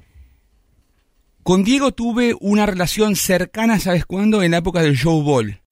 Porque seguimos esa campaña del Show Ball por Fox Sports. El Bambino Pons relataba y Gustavo López comentaba. Y también se sumaba a veces el Bambino Veira. Mm. Y yo hacía campo de juego. Entonces recorrimos bastante eh, el país con, con Diego y compartíamos hotel con ese equipo. Estaba Mancuso, Almeida, Diego, por supuesto. Debes tener alguna historia con Diego que valga la pena contar en esos viajes. Yo tengo la, la- Bueno, yo jugué en la selección argentina con Diego Armando Maradona. Esa es buena, esa. El título, el título es, es tremendo. Es tremendo. Yo jugué con desarrolle. Claro, es para una nota. Es Yo para una nota. con Diego en la selección argentina. ¿Y sabes a quién me tocó marcar? ¿A qué? De visitante en el estadio Hernando Siles de La Paz, con la 10 en la espalda, En la altura. a un tal Evo Morales. Te iba a decir, mira, Fuimos a jugar el partido, eh, bueno, compar- todo, compartimos avión, vestuario. Fuimos a jugar aquel partido año 2008 para que La Paz pueda ser sede de. Evo lo invita a. a- Diego a defendió Diego. mucho Sí. a La Paz como sede. Sí, sí, sí. Yo también, obviamente que lo, eh, lo Claro. mío no, no, no tiene sentido, pero sí, no sí. influyó tanto, pero aportaste. Fuimos a jugar, nos recibió Evo en la casa Muy del gobierno. muy futbolero, Muy futbolero, muy- y aparte, a mí me daba medio vergüenza porque entrábamos a la casa de, de gobierno y me saludaban todos a mí, ¿viste? Entonces, hoy se, se acuerdan todo, estaba entre, ponele, Benjamín Rojas, que también era, un- era uno de los más saludados por Casi Ángeles, Claro. pero había un montón de periodistas y entonces era era el- ¿Iban todos con vos? eran todos conmigo por fútbol para todo y hasta Evo nos termina diciendo que veía eh, Fox Sports y que nos veía. Mirá vos. Eh, y, bueno. y después fuimos a jugar el partido, después hicimos una cena a la noche, pero ese partido jugó, a ver si me acuerdo de la formación. Pogani al arco, Nazareno Casero, el Coyo Almandós, Tonietti, el flaco Tonietti y Joe Fernández, Mm. la defensa. En la mitad de la cancha, Cecilio Flemati. Maradona, Queijeiro, La Torre, Carrario, el Turu Flores. Creo que los un equipazo.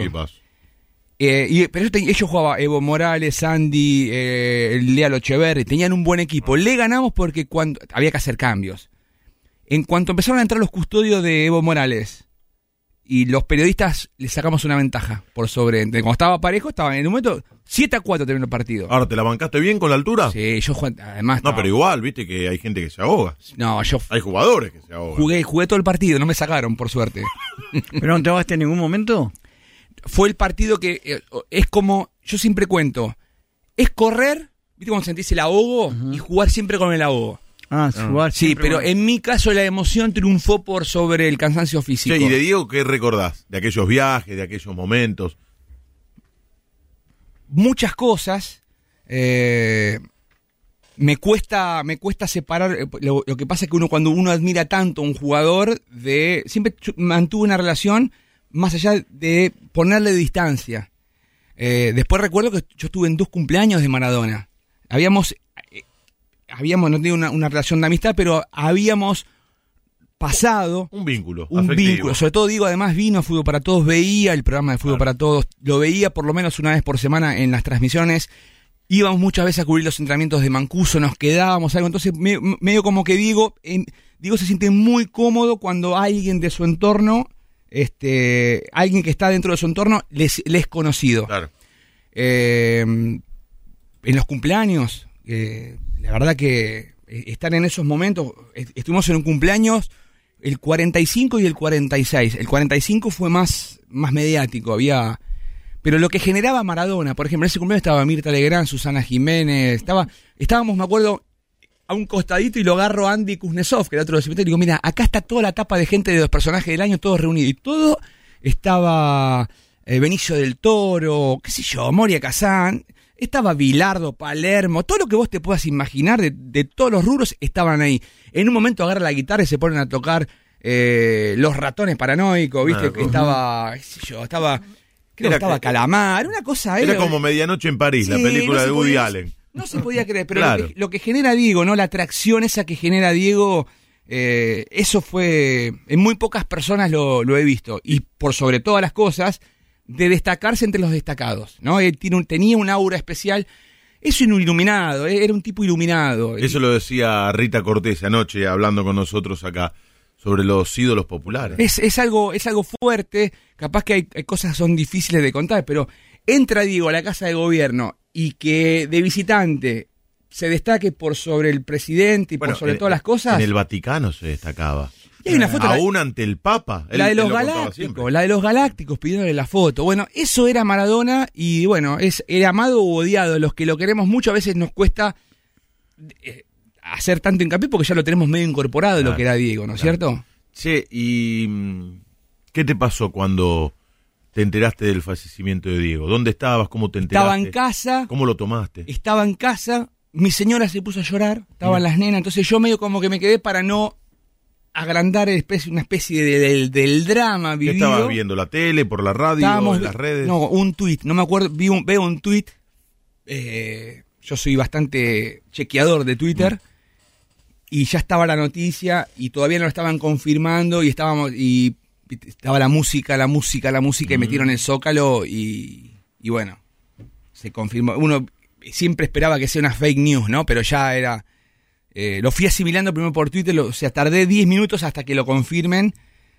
Pero lo- también lo sorprendente es que nadie se enteró, ni los periodistas que tienen buena datas, fue todo a último momento y los enteramos casi todos al mismo tiempo, ¿no? Hasta incluso parte de su familia. ¿Y qué te pasó?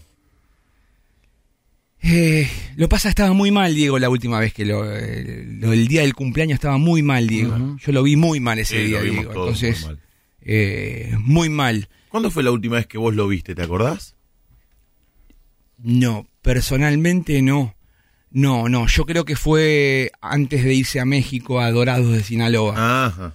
Eh, no, no. Puede llegar a ser, ¿sabes cuándo? Mirá qué día triste, ¿no? Futbolísticamente hablando, el 4 a 0 con Alemania.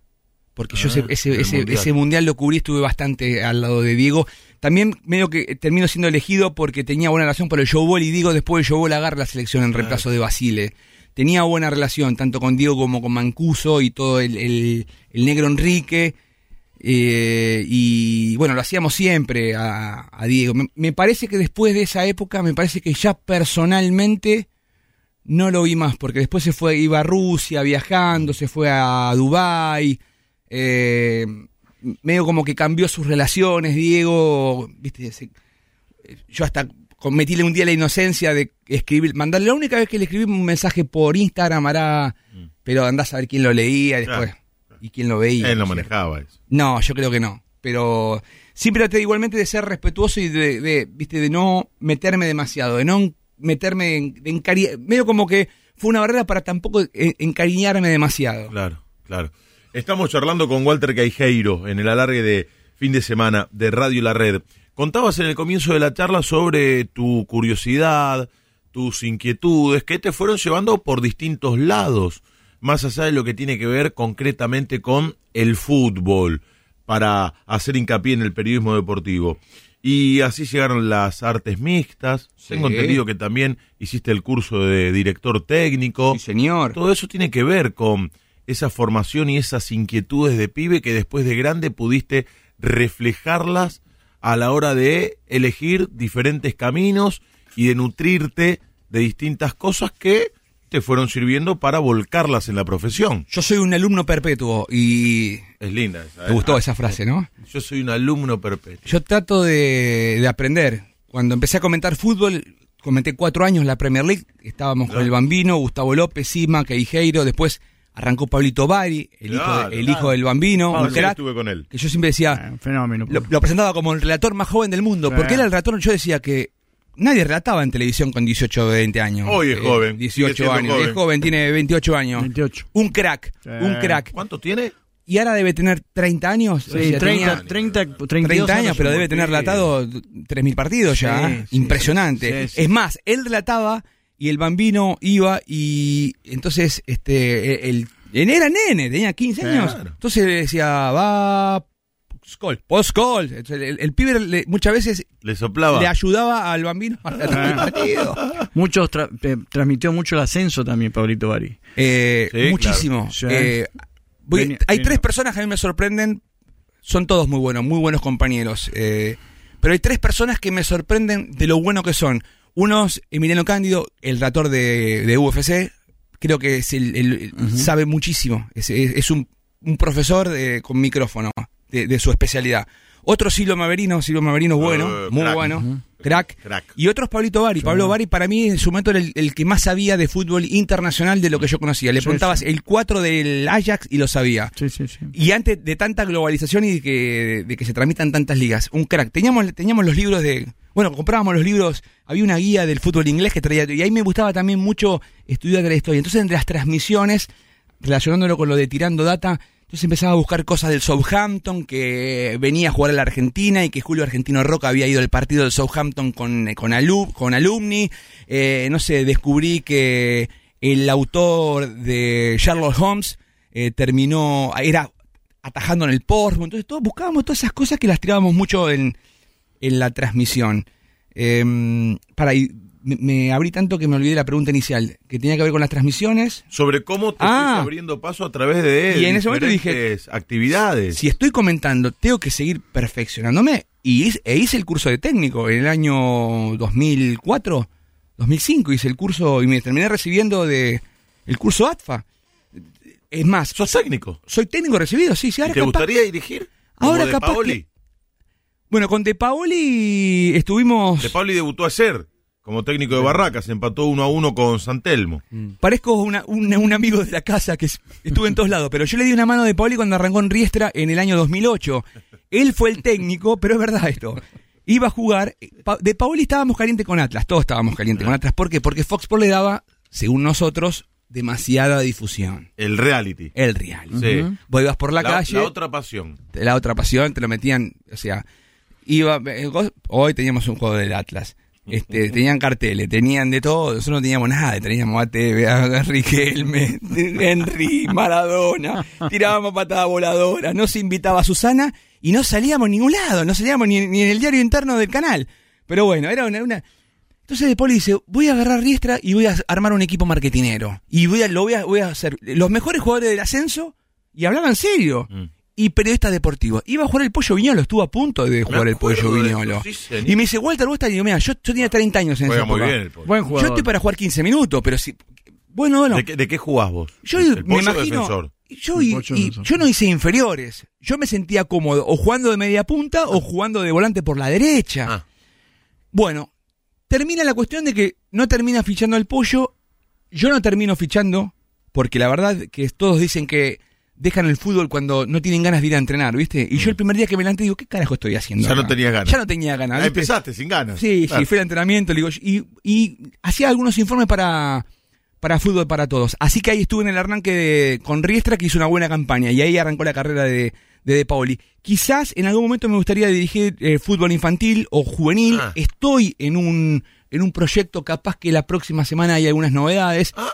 En Quilmes, eh, en- bueno, lo, lo voy a contar. En Quilmes hay una filial de Racing. Ajá. Está muy cerca de mi casa Ah, y con. Cristian Naranjo, que es el director, eh, eh, algo estuve hablando como para poder iniciar Eh, bueno. una carrera de coordinación de, de las divisiones. Y, y dije, la- la- dame las categorías más chicas. Y mm, es una filial, ten en cuenta que es una- un banco de pruebas. De ahí salen los que después van a aprobarse.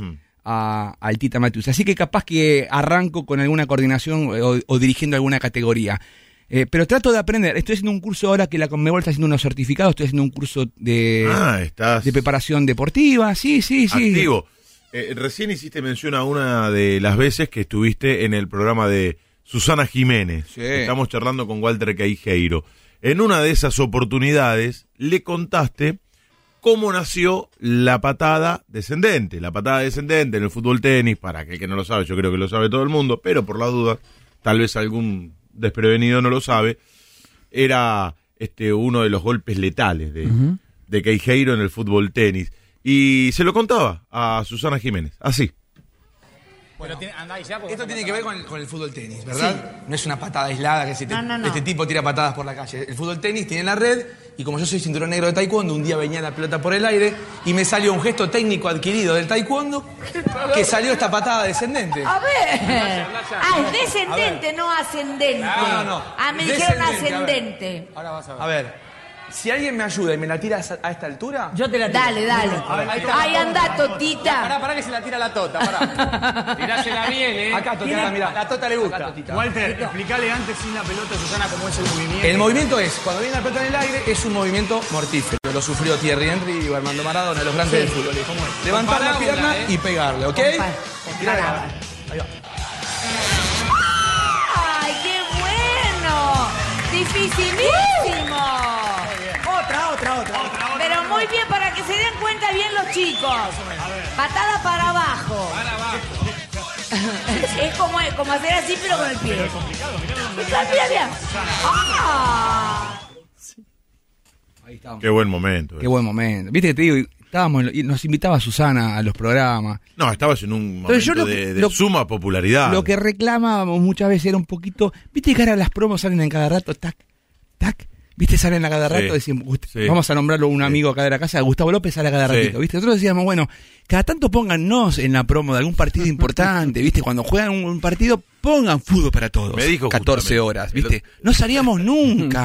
Pero no les Y hacía Atlas. Atlas, otra pasión, Atlas, otra pasión. No, pero- ¿Te comprabas el diario? Escuchá. Atlas, otra No pasión. les hacía falta a ustedes. Bueno, los miraba todo el Sí, mundo. nos miraba todo el los mundo. miraba todo el mundo. El otro día Gustavo me contó de algunos viajes que hizo con vos, en eventos, presentaciones. Uh, hacíamos, ¿sabés qué y que te hacíamos? sentías muy cómodo con la gente, que siempre fuiste muy amable, que te gustaba ese reconocimiento. No a todos les pasa. No, a mí me encanta. ¿Sabes qué? ¿Cómo le gustaba? Me decía Gustavo. Sí, sí. ¿Cómo le gustaba a Walter cuando le pedían fotos y se acercaba a la gente? Y no es muy común. No, a mí me encanta. No a mí le me gusta encanta. a todo el mundo A mí me encanta. Bueno, con Gustavo López también hicimos radio en Mar del Plata, dos temporadas, la rompimos toda. Mirá qué equipo. Gustavo López, Walter Guerrero y Pia Show. Entonces hacíamos programas de. hacíamos mucho espectáculo también. Claro. Entonces jugábamos al fútbol tenis, siempre el, el currito del fútbol tenis hay que meterlo, ¿viste? Por las marcas, por todo. Y traíamos también, previo, Facebook recién había, ¿no? pero venían todos. Traíamos a Carmen Barbieri, a Silvina Escudero, a Matías Sale, traíamos jugadores de fútbol, los jugadores de Racing, de Boca, el burrito Ortega venía. Y hacíamos un programa en la playa y venía toda la gente. Y claro, y yo me agrandaba y tiraba patadas descendentes. Claro. Todos los paradores, íbamos por Pinamar, hacíamos giras. Después nos contrató una marca de, de- de cerveza y íbamos a Pinamar, a todos lados, y la gente, y yo me volvía loco. ¿Sabes que tengo, tengo, eh, tengo filmaciones de todo eso? Yo hago mi camarita, soy una especie de youtuber anticipado.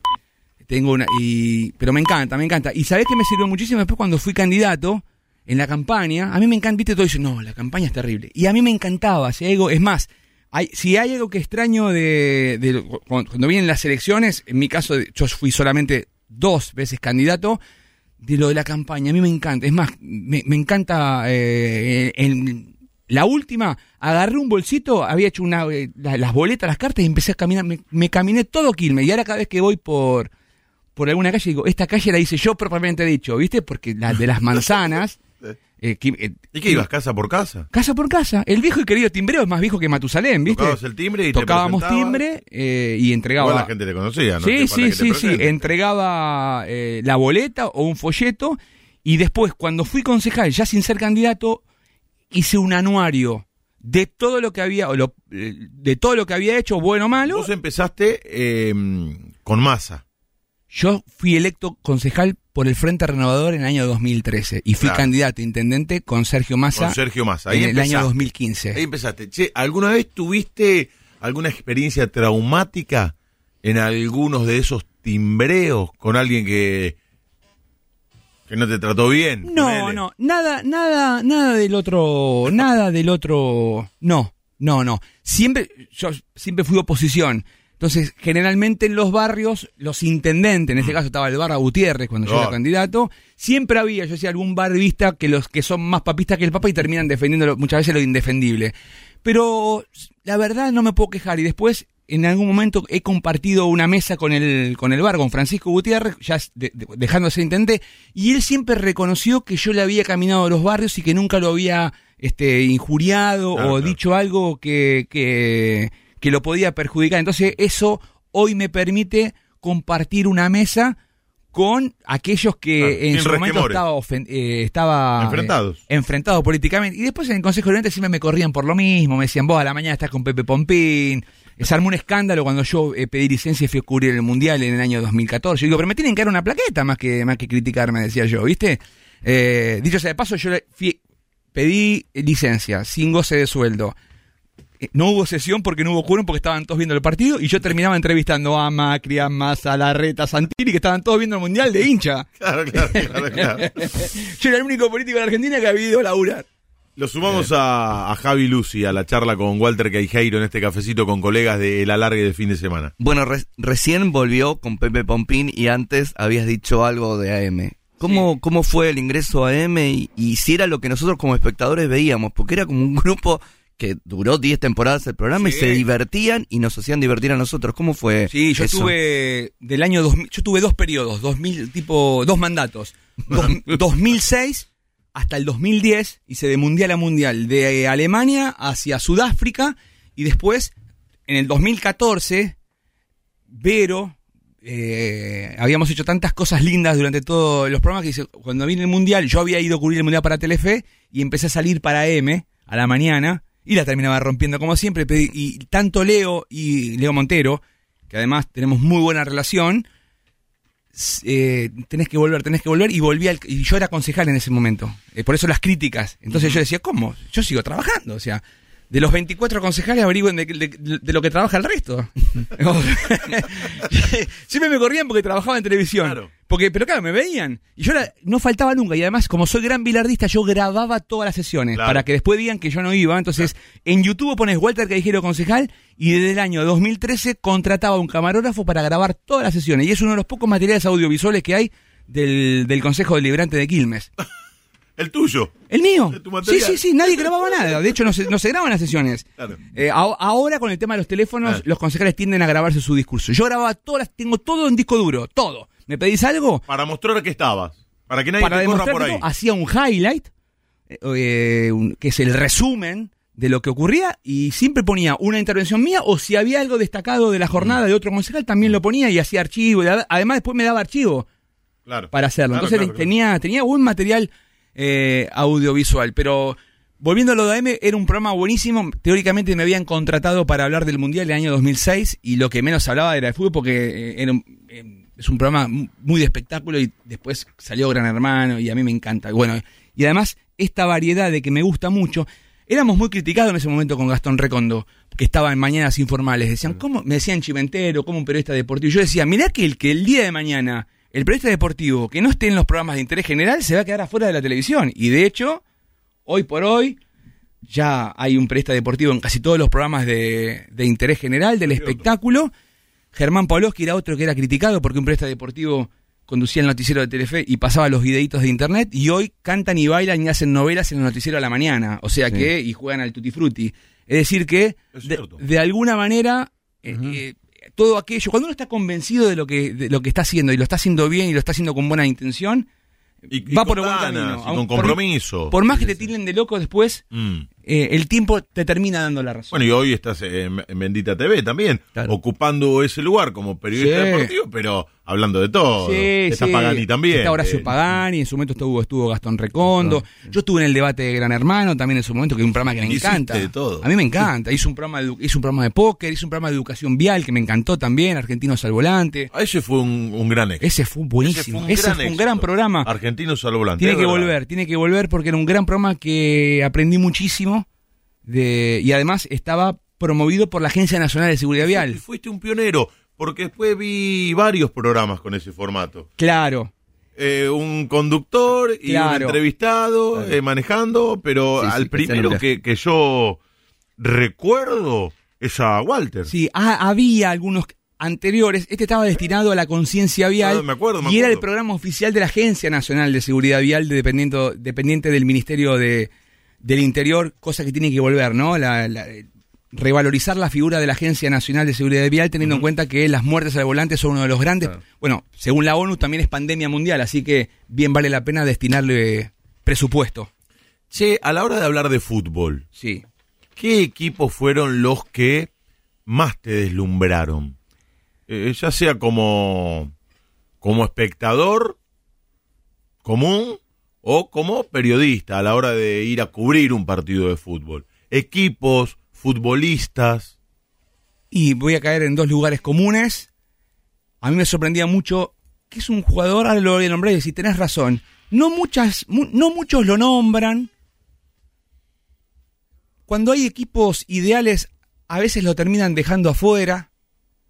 Es uno de los más grandes, debe estar uno, dos o tres de uno de los equipos más grandes del fútbol argentino, que es Enzo Francescoli. Eh, bueno, sí. Pero viste que Enzo generalmente, cuando hay equipos ideales, lo terminan dejando afuera. ¿eh? Lo, ¿Viste que Sí, pero tiene mucho reconocimiento, sobre todo de los hinchas de River. Fua, fue una, era una cosa que realmente... Bueno, está entre los ídolos máximos de la historia Pero de presta atención que cuando arman equipos, muchos los dejan afuera. O equipos de todos los tiempos de la Argentina o de la Liga Argentina, no muchos lo, lo- lo mencionan a, Armate un equipo a Enzo Francisco. de los que viste, de los mejores que viste.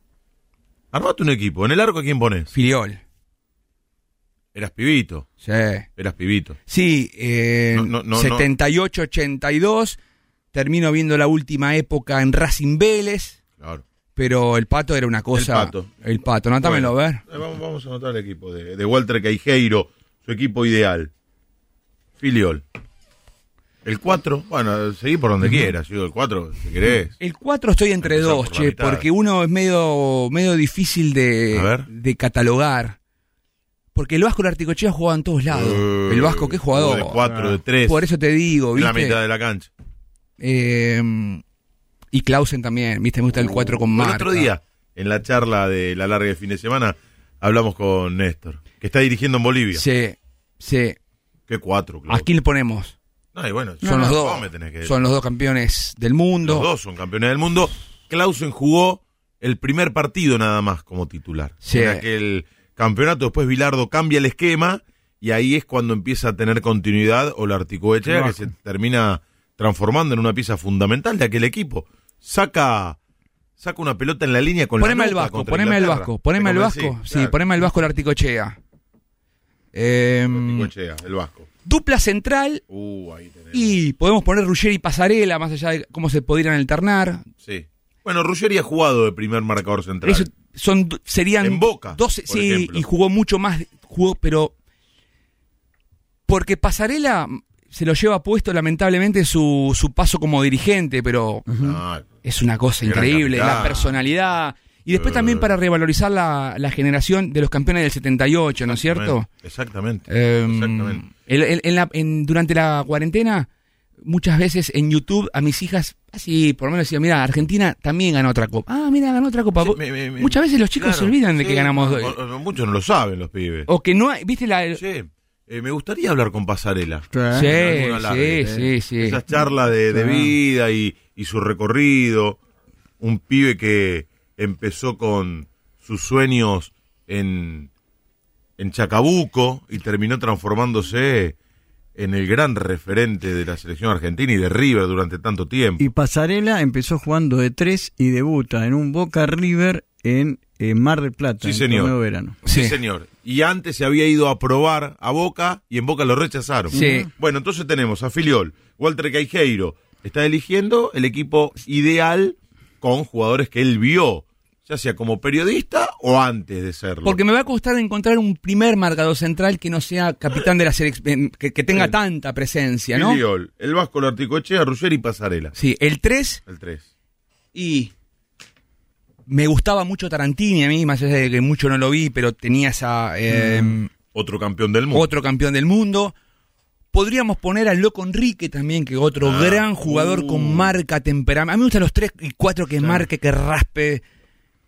Y también otro que Juan Pablo Sorín era uno de los pocos Más acá. Sí, que tenía buen manejo, también jugaba como marcador buen- central, buen personalidad, capitán de la selección, llegaba mucho al gol, llegaba mucho por Lo sorpresa. ponemos a Sorín. Vamos a ponerlo a Sorín. A Sorín. Bueno, vamos a la mitad. Vamos Así- a la mitad. Vamos a jugar con engancho sin en- Como vos quieras. y estoy muy setentoso ochentoso. Sí, El- veo. el Juan Barbas, gran jugador, ¿eh? Juan Barba, selección argentina, Racing. Bueno, buen remate, hay poco video, pero tengo así la estela de... de- Ah. ¿Te gusta Juan Barbas? Eh, éramos pibes, ¿eh? Sí. Re- tengo un recuerdo muy vago de, de Sí, Barba sí. futbolista. Sí, más bajo de Barbas, Ardiles. Era muy También, Ardiles. también. Y otro que queda afuera, tampoco lo vimos mucho, pero... Brindisi. Bri- ¿Y JJ? Oh, oh, JJ. Soy antiguo, pero a ver, No. mientras tanto estoy haciendo el ejercicio de ir para adelante a uno que me conmueva. Mm, Em, número 5. sí. Lo, lo dejamos a Barbas. Déjalo a De Barbas. 8. Número 5. Ahí hay un montón. Sí, hay, hay. Ahí tenés al Negro Astrada, a No. Gallego, a Junta, a Serna. No, Para que no se ofenda a nadie. no. Claro, dividime. ¿eh? Redondo, Marangoni. Ah, pero a, a- a mí me gustan A los ver. cinco. Me- Marangoni me gusta. Estaba pensando. Marangoni. Eh, yo prefiero otro tipo de cinco. En todo caso, sí poner a Marangoni, pero con otro que lo respalde con. Sí, y me va, eh, el tema es que me- nos, va a li- nos va a limitar arriba, cómo vamos a jugar arriba, si lo vamos a hacer balanceado, porque, a ver, Es un juego. y arriba te quiero poner a Kempes, Maradona, Canigia, te quiero, te, te Ah. quiero hacer un lío de eso, ¿entendés?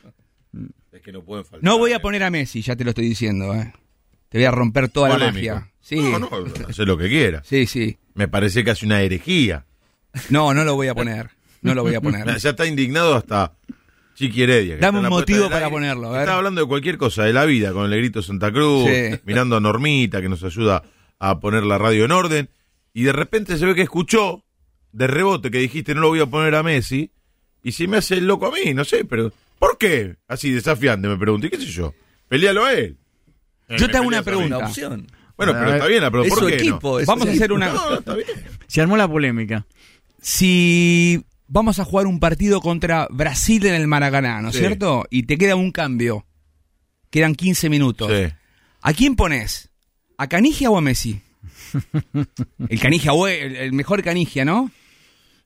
Pero Canigia nunca alcanzó la estatura de Messi. Yo te, te- armando- estamos, vos me- la, la- la pregunta fue el equipo que más te conmovió, No, pero era, es ¿no? imposible porque son dos épocas diferentes, no, no se puede. Y pero bueno, este ejercicio lo estamos armando en base a eso Sí. también.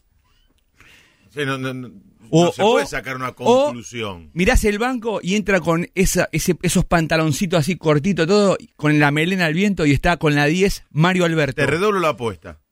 Ni Messi ni Canigia. René Houseman. Yo pongo. Bueno, sí, bueno. vos- Yo lo pongo a Houseman.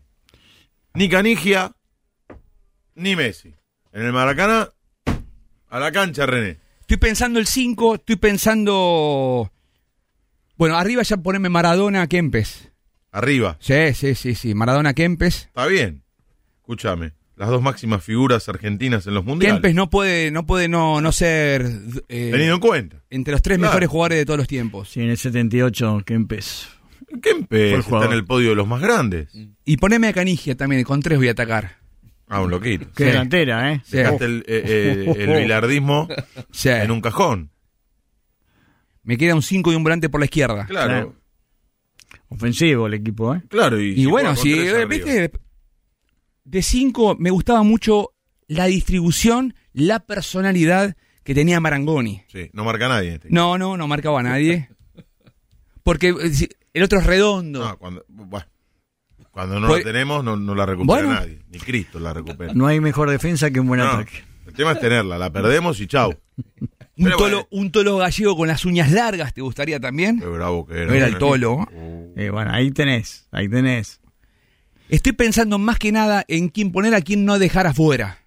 Te queda uno nada más, ¿eh? Sí, pues Te recuerdo el equipo Sí. que estás armando. Filiol, el Vasco Larticoeche, Arruller y Pasarela y Sorín. Sí. Barbas. No me quedó claro si Marangoni o Gallego. El toro fue campeón mundial, poneme el toro ahí. El Tolo. Sí. Totalmente, totalmente diferente a, a Marangoni. Sí, sí, pero bueno, en son los, eh, son los gustos. es decir, Porque el agua y el aceite, Sí, Gallego sí, y sí, Marangoni. son los dos eh, con características distintas. Igual yo me quedo con el 5 estilo gallego. Yo, Me- metedor. Y nombraste a. Serna antes. Serna, Junta, eh, mi amigo el negro Astrada. Dame esos 5 a mí. A mí no me gusta el 5 que tiene este tic. Sí. Pasarse el pelito por detrás de la oreja y la vinchi... No. Pero que No, redondo. no, no, no. Redondo. No, no, qué redondo. Eh, eh, Qué redondo. bueno. A mí dame el tolo gallego. Bueno, pero si no me gusta el con las uñas largas. Sí, bueno, pero redondo buen jugador. que, que en los centros iba y crack. Rayaba a los rivales. Por la izquierda, ¿quién podemos poner? Tiene que ser alguien zurdo. Pará, y arriba pusiste a Canigia, Sí. Maradona y Kempes. Falta Nos un, queda un para hacer un enganche. ¿Puedes poner un 4-3-3. zurdo o no? Podés podés poner a alguien con perfil Ah, cambiado. Un cerdito. Ahora está muy de moda. Un zurdito que sea hábil. Él para no poner a Messi va... Porque fíjate, no, no hay mucho para pensar. No, ahí Messi Sí, estaría, ¿eh? ¿sabes? No, pero él porque No quiere... lo va- ya dijo que no lo ponía, así que no lo iba a Che, ¿cómo te quiere la gente, eh? ¿Sí? ¿No me putean? Sí. No, porque agarré de repente el celular para ver los mensajes y hay un montón de mensajes. Debe haber alguna puteada por ahí, pero por lo Nah, menos los que vi, ¿Por qué puteada? eh, pero siempre hay alguno, ¿viste? No se Un puede Burruchaga caer. del 86 podría ir ahí, ¿eh? Burruchaga, Sí. claro. Sí, porque Sorín lo complementa atrás. ¿Y el técnico? Y ya sé. Carlos Salvador Salvador. por favor. Doctor y campeón. Por favor, Doctor y sí, sí, campeón. sí, Muy buen sí, equipo. sí.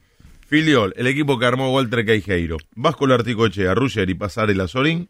Tres en la mitad de la cancha. Juancito Barbas, el Tolo Gallego y Burruchaga. Y tres adelante. Canigia, Maradona y Kempes. 4-3-3. Sí. Me gusta. Técnico Bilardo. Si no, lo único que lo único que me está preocupando en estos momentos sí me olvidé de alguien. Después hay muchas variantes, ¿no es cierto? Todos los que fuimos nombrando tranquilamente. O sea, no, no, no estamos diciendo. Creo que no nos olvidamos, así estuve haciendo el repaso de, lo- de las dos selecciones campeonas del mundo, de las últimas. Pero ese es un equipo que, que me gustaría. Yo en el arco lo hubiera puesto a Gatti. Para mí Gatti es el más grande de todos los tiempos. Por encima de Filiol. ¿Te parece? Lo- no tengo dudas. Gatti era un superhéroe, un superhéroe que un día bajó y se puso a atajar. En Atlanta, en Unión, en River, en Boca, En gimnasia. en Gimnasia Esgrima La Plata. No te digo nada porque no es, no es de mis preferidos en el top 3, 4, pero es un, es un, es Pará, un pará. adelantado. Y te digo una cosa. Y, estamos hablando de Pará, uno de los mejores de todos los tiempos, ¿no? A O vos te sea, digo, Queijeiro. Gatti ganó todo lo que no pudo ganar Filiol. El loco, Hugo Orlando Gatti, ganó todo lo que no pudo ganar Filiol. Discrepo con vos ahí. ¿A qué vas a discrepar? Si no te estoy hablando de nada subjetivo. Te estoy hablando de datos de la realidad. Y Filiol- Ganó lo que no ganó el Pato Filiol. Filiol es Gatti campeón fue del campeón mundo. de la Copa Libertadores de América. Sí. Filiol fue campeón de la Copa Libertadores de América. Pero fue campeón no fue campeón de la Copa Libertadores de América. además siendo figura del equipo. Claro, atajó el Sí, penal sí, sí, sí. decisivo en el Estadio Centenario de Montevideo, cuando Boca jugó la final con Cruzeiro. Pero Leo fue campeón del mundo. Boca fue campeón con Gatti de la Copa Intercontinental. Le ganó 3 a 0 en el partido de vuelta, porque era ida y vuelta en aquel entonces, la Copa Intercontinental, al Borussia. Borussia. Para que me tengo que concentrar para no Mira cómo era, equivocarme. cómo era este, re lindo. Bien que lo. ¿ves? Muy bien, ¿eh? Perfecto. Muy bien. El- Monchengladbach. El Borussia como alternativo, ¿eh? ¿Qué tiene que ver? Ah. Si no quiso jugar el Liverpool. Bueno, está bien. Entonces, Gatti fue campeón de la Copa Libertadores de América, Filiol no. Gatti fue campeón de la Copa Intercontinental, Filiol no. Sí, pero Filiol Bueno. fue campeón del mundo. Sí, ¿por qué? ¿Por qué fue titular? Porque Gatti se lesionó la rodilla. Porque el arquero titular para Menotti era Gatti. Pero Gatti, Gatti fue titular en aquella gira famosa en Rusia. Cuando Rusia atajó. Atajó bien Rusia. Gente que, te- que- No, estaba viendo, estaba viendo, porque hoy cuando No te tuite- quiere la gente, hoy cuando tuiteaste, viste, había un par de... eh, aparecieron un par. Sí. Porque Víctor Hugo Morales un día me dijo, los oyentes se amoldan al conductor muchas veces. Y tal vez no pensamos Y los seguidores... parecido en política. Entonces saltó alguno. y Yo creo que debemos pensar más o menos... Siempre la discusión enriquece, Sí. además. Una Obvio. vez alguien, vos sabés que un No como la que tuviste con Lucy fuera de aire, que casi se va a la mano. Pero no, por favor. Pero- Pero tuve- pero pero- Pero Eh, pero Lucy, me, diste la razón a- me, me dio la razón a, a la segunda frase. Lucy es medio agresivo cuando. No, Lucy No, no, pero no la- no la vamos Lucy a- es muy picante. No la vamos a decir al aire Lucy porque, este, pero dije, ponele, Sí. eh, le gusta la milanesa. ¿no? Y dijo, no, no, no, no, pero me gusta la milanesa. Lo dijo a la segunda frase, él, él mismo lo dijo, lo que yo había intuido que iba a decir. Estos son buenos mensajes. A ver. A ver. Mar-29, Walter compartió el programa de verano Fox Sports con el señor de la noche, con Gustavo Palma. Claro, en el recuerdo. Pinamar, en Pinamar. El recuerdo. Con Maxi Palma. Claro. Estuviste mal ahí porque nombraste a Niembro, a Klos, a Viñolo, a Pavlovsky, a, ¿A quién no nombré que está escuchando? al señor Ah, Palma. No, sí, lo nombré. a Leo Montero. Leo Di Feo eh, es el sobrino de Alberto Martín. Leo Di Feo, del Mirá, gran Alberto era- Martín. Jugador de Racing. El, no, el, el actor fanático de Ah. Racing que tenía la cocina de Racing, ¿te acordás? Señor. Ese gran programa. Dice Leo, qué grande, qué grande Walter, uno de los pocos que me daba bola en Belo Horizonte, en el Bristol Pampula, ¿Viste? Junto a. Emiliano Pinzón Bueno, y Rama Pantoroto. Mira vos cómo Mirá se acuerda el pibe. Otro dice, lo único que quedó en Fox Sports, el relato de Candy y los comentarios de Walter. Saludos. Son- son todas. Martín de Arroyo, Leses, Santa Fe. Gracias, Martín. La- las repes quedan, está todo grabado lo, eso que Qué quedan, ¿eh? Qué grande. Te, te- te admira mucho porque después siguió escribiendo el tipo. Otro Ah, mensaje. bueno, bueno, bueno. Un crack Walter Mario Queijeiro. Mario es tu segundo nombre. Eh, Mario, Mirá Walter cómo- Mario. Este es un, este es Un un seguidor, es un seguidor. sí, eh. sí. Este es el, este es el fanático. Me de- llamo Mario por mi abuelo se llamaba Roque Mario. El que mató a John Lennon. sí. Este, Escuchá, este, desde el programa de fútbol para todo, pasando por la, por la patada descendente hasta llegar a sus comentarios de UFC en el recordado Fox Sports. Dice el amigo Claro. Claudio Bustamante. Espera, en el recordado, ¿viste? Lo, lo, limpia- claro, lo claro. limpiaron a Fox por ¿viste? ¿Eh? En el recordado. Claudio, Ya, ya. Ya quedó para recuerdo. recuerdo. Escucha, Claudio Bustamante, Sí. escuchando el cafecito con colegas, en donde Leo charla con Walter Caijeiro, ahí te roba. Bien. Recuerdo los mediodías en Fox en donde hacían un programa con Pavlovsky, Fernando Carlos, Emiliano Pinzón y su reconocida patada descendente. Saludos Qué éxito esa desde parada. Chile. Vamos, Chile. Desde Chile. Chile. Bien, bien. Fuimos mucho tiempo a Chile. Vos sabés que desde el año 2009 fui casi todos los años en muchos... Está el Mundial de Fútbol Tenis en Chile.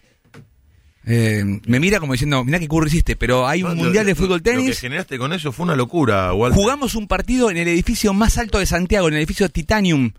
Jugué con Diego Rivarola, estrella, ex estrella de la U, contra, mirá que dos, nos ganaron, 6-4. Martín Palermo e Iván Zamorano. Arriba en un, heli- en un helipuerto. Un miedo tenía yo, un susto, diría el bambino. Eh, hicimos de todo, jugué arriba de un barco. Pero estuviste invicto mucho tiempo con Pinzón, ¿era? Sí, a veces perdíamos. Pero jugás muy bien.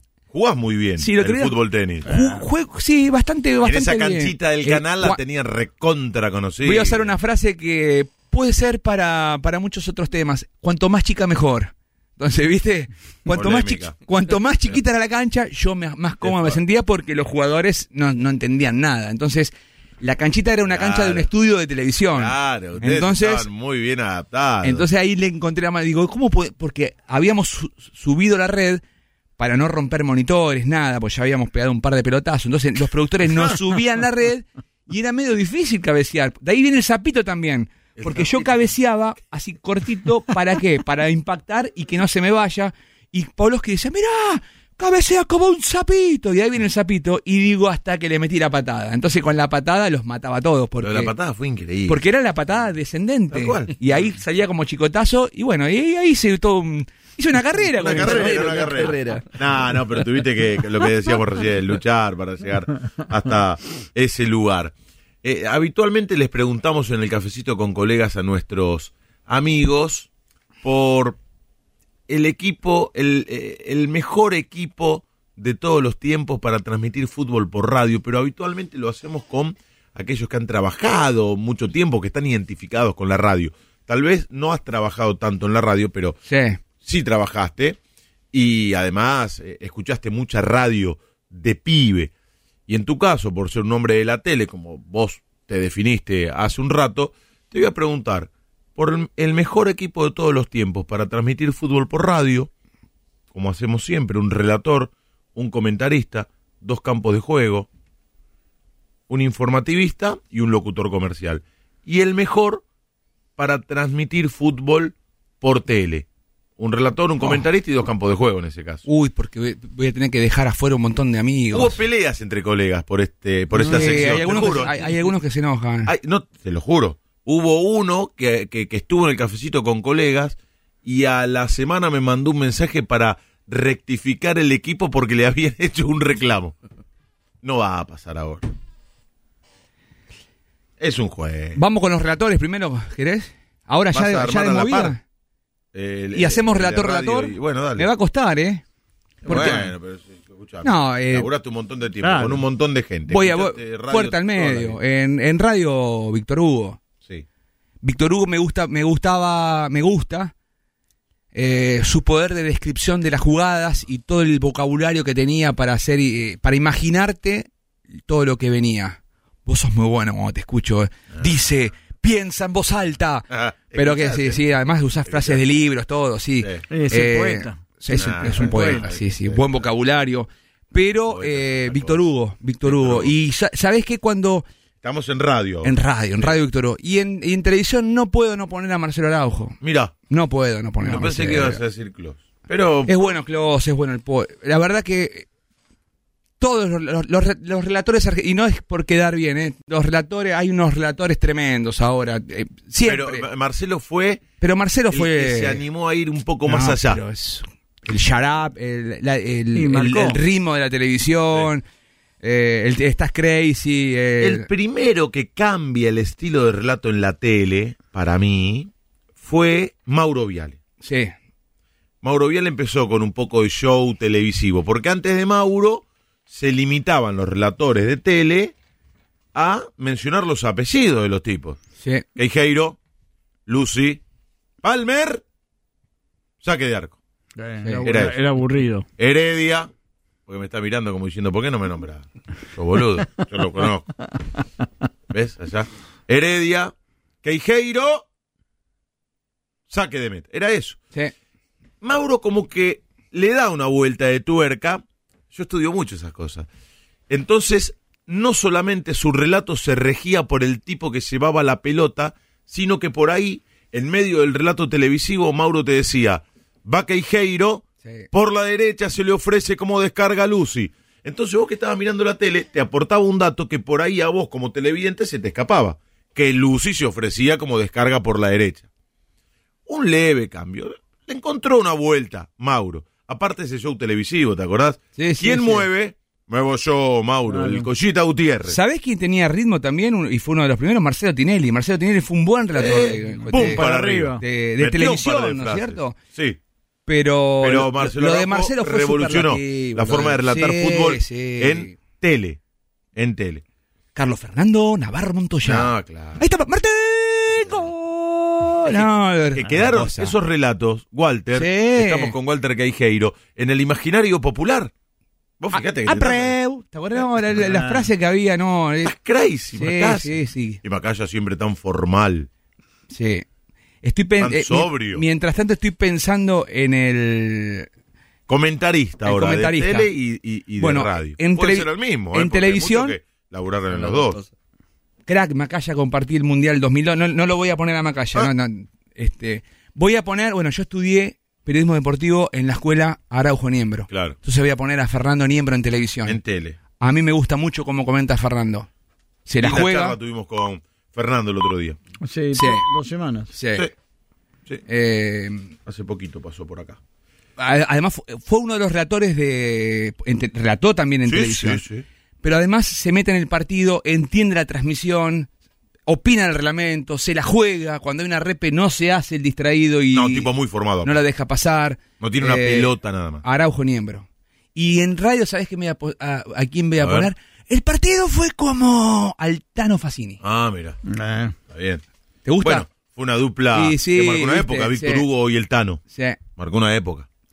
Y ya que está, te voy, a, te voy a armar los dos campos de juegos de, ¿De radio? de radio. A ver. Con el Chavo Fuchs y Romañuch. Claro. En esa época de Continental. ¿Te gusta? Sí, Buena. sí, sí, muy bueno. Y en televisión voy a hacerla fácil y voy a, voy a usar la dupla histórica con Titi Benedetto. Claro. Bueno, en tele ya estamos. Nos falta. Hay muchos más, ¿no es Sí, cierto? bueno, está bien. ¿Lo digo o no lo digo? Walter, yo lo tuve de profesora. Walter. al- yo bueno, tuve- otra dupla que marcó Oh. época. Walter con Alejandro Sí, Fabri. Yo lo tuve de profesora a Walter. Yo cuando lo, lo tenía de profesora a Walter Nelson no lo podía creer. No lo podía creer. Y mi primer viaje en avión, eh, en, acá al interior, en un partido, fui a cubrir Belgrano de Córdoba Vélez, cuando el Vélez de Piazza estaba por salir campeón. En avión, viajar en avión era una cosa de loco para mí. Y en el mismo avión iba Víctor Hugo, iba Fabri, iba Walter. Yo estaba así, no lo podía creer. Ni hablaba, miraba. Eh, Walter un monstruo, el bambino Ponce un monstruo, con el tema, no lo dejaban cantar, a veces no lo dejaban cantar en Fox, una cosa de loco, esas cosas, ¿viste? loco, porque a la gente le encanta. Muchas veces, por eso te digo, eh, Leo, hay que hacer lo que uno cree que está convencido que hay que repetirlo, porque el bambino cantaba y no lo dejaban cantar algunos productores, porque decían que era una locura. Nosotros queríamos tomar mate en fútbol para todos y no nos dejaban. Después el mate fue era, era una promo. Sí. Eh, Una promo de Fox, hace poco tomamos mate, era una cosa de loco. Sí, sí, sí. Eh, yo quería, ¿sabes qué queríamos hacer en fútbol, eh, fútbol para todos y no nos dejaron? Eran los bailes de los viernes, que después lo hizo, creo que lo hizo Petinato en Duro de Domar. Era pista, descontrol. Los viernes queríamos, de- que- después lo terminábamos haciendo, pero eh, no nos dejaban mostrar las cámaras. Entonces muchas veces hay revolucionarios que ven las cosas antes de tiempo y, y bueno, vale la pena. ¿Sabes quién es también un capo en televisión? Y quiero agradecerle en este espacio que me está dando, Leo, al Pato Galván. Yo trabajé Pato, muchísimo con el Pato Galván en. Misión Fútbol. ¡Atento, Pato! Yo laburé en Radio Rivadavia con el Es- Pato. eh, Poco tiempo. También en televisión es un adelantado y uno de los que ve cosas donde otros no, no, la- no las pueden ver. Es cierto. ¿eh? Sí, en Radio Nenner sí estuvo también mucho tiempo. Eh, Estuvo bueno. haciendo mucho tiempo. El, el- el No, Pato hizo mucha radio, es crack en radio, pero en televisión, con Misión Fútbol y Atorrante y todas esas Fútbol, cosas, Atorrante. Atorrantes a torrar, decía. muchas cosas, fue un adelantado Sí, el Pato sí. Galván. También lo mataban porque usaba galera y bastón allá por la- y, y se vestía medio raro. Bueno, son tipos que a veces van 10 años adelante. Sí, transgresor. Sí, Bueno, sí, nos sí, sí. falta un locutor comercial, acá te, te voy a complicar, en radio, y un informativista, un estudio central. Y me gusta... ah, eh, Nombraste a uno recién. Maverino, Claro. Maverino, ponerlo a Maverino en radio. Sí. En televisión mucho no se usa. No, no, no, en, en tele ya está. Con el relator comentarista y dos Y yo no fui mucho mucho tiempo, no, no compartí transmisiones con locutores Claro, comerciales. claro. Eh, Pero a lo mejor por lo que escuchaste. Ustedes tienen muy buenos. Sí, acá tenemos los mejores. Pablo Navarro, Sí. Cristian Baglietto, Eh. los Elegí- dos. eh, buenos. elegílo vos, eh, porque además Ah, claro. yo estoy dirigiendo también porque Claro. he, he compartido lo- o los he y el escuchado. otro después. Claro, ¿no? Sí. Te, te vienen a buscar. No se va a meter cuando se tiene que meter. Es fundamental eso. Claro. Con los locutores comerciales y con los operadores te tenés que llevar bien. Ay, ay, eh, voy a poner al bebé Samson. Sí, crack, crack. Yo que hizo locución. No, pero es locutor. Me lo, locutor. me lo llevo. Lo, escu- lo escuchaba, fue compañero mío en AM y además Pero este, crack. lo escucho desde, desde la Z95. ¿Vamos a ponerlo en fútbol o no? Cacho Fontana fue un gran locutor. Oh, sí, Muñoz, bueno. Era chiquito. Walter, Y con Eh. Walter Saavedra también. Mi- Qué relator Walter. Walter, te digo algo. Mi primer programa de radio me lo hicieron hacer con el bebé Sanso, un fenómeno de persona. Bueno, ¿viste? Bacalao. Palmer también lo eligió. Eh, Un fenómeno. bueno, el señor de la noche. Me estás haciendo pensar y me gusta igual. No, no, te- pero todo en vivo. Sí, sí, claro, Sí. como corresponde. Em, ¿En qué espacio político estás militando ahora? Total, si se pudre, que se pudre ahora, que ya son 3 y 34. Eh. Claro, ahora-. Sí, Ahora sí, saludamos y nota. todo, listo. Hablamos de lo que tuvimos que hablar. Si se pudre. ¿Qué se pudre ahora? Ojo con Lucy, ¿eh? Es una buena pregunta Sí, esa. Claro. La repregunta sería ¿qué es un espacio político? Porque los espacios políticos, Bueno, estuviste con el Frente Renovador. sí, versión 2013, el que Versión quería meter en cana a todos, ¿viste? Bueno, claro. Bueno, pero bueno, yo no cambié, cambiaron los demás, ¿viste? Bueno, no, Ya ahora no, por eso. estuve... ¿O Yo fui, estás yo fui electo ¿Con quién en el... est- estoy armando un partido vecinal que se llama Quilmes Gana. Ujú. Hay que separar las elecciones de una vez por todas. Mm. No, no podemos caer más en esta trampa de que el mismo día se vote todo junto. Entonces estás en la, la- la- la vieja y querida mezcolanza. No, no, no voy a escapar a, a tu pregunta. ¿eh? Tengo muy buena relación con Joaquín de la Torre, que ahora está creando otro espacio. El tema es que los espacios que se crean en los últimos años en Argentina son más frentes electorales que aglutinamiento de personas que pensamos más o menos parecido. Y esto no solamente le ocurrió al Frente Reno- Renovador. Acordate que en aquel Frente Renovador crítico del kirchnerismo estaba Sergio Massa y un tal Alberto Fernández, que fue el, el jefe de campaña Sí, sí. de todo aquello. Eh, estaba, había un montón. Los fundadores del Frente Renovador fueron Jorge Macri, fue Gustavo Pose, Mm. estuvo Gabriel Catopodis, candidato del Frente Renovador, hoy, por ejemplo, fue Gustavo Menéndez, hoy uno de los presidentes del Partido Justicialista, candidato de primero Frente para la Victoria, después Unidad Ciudadana y después Frente por Todos. Eh, esto le pasó a lo mismo. Carrió dijo el límite es Macri y terminan juntándose para la, para la alianza. Cambiemos. Vicky Carrió, Donda, Carrió ha dinamitado un montón de espacios políticos. pero te- estoy intentando, A Stolbizer le arruinó la vida, pobre. estoy mm, ¿No? A, poniendo, a pocos días de las elecciones. Leo, estoy verdad, tratando de poner ejemplos Sí, sí, te de entiendo, todos los partidos para que esta realidad es para todos y, Mm. y en este, y en este lío uno está intentando hacer política en Quilmes que muchas veces te cuesta identificar una propuesta vecinal cuando los candidatos nacionales dicen una cosa y después dicen la otra. Vicky Mm. Donda critica a la derecha y estuvo con Prat Gay, primer ministro de, Mm. de- de Mauricio Macri. O sea, estas locuras que está viviendo la Argentina las tiene que ordenar de una vez por todas.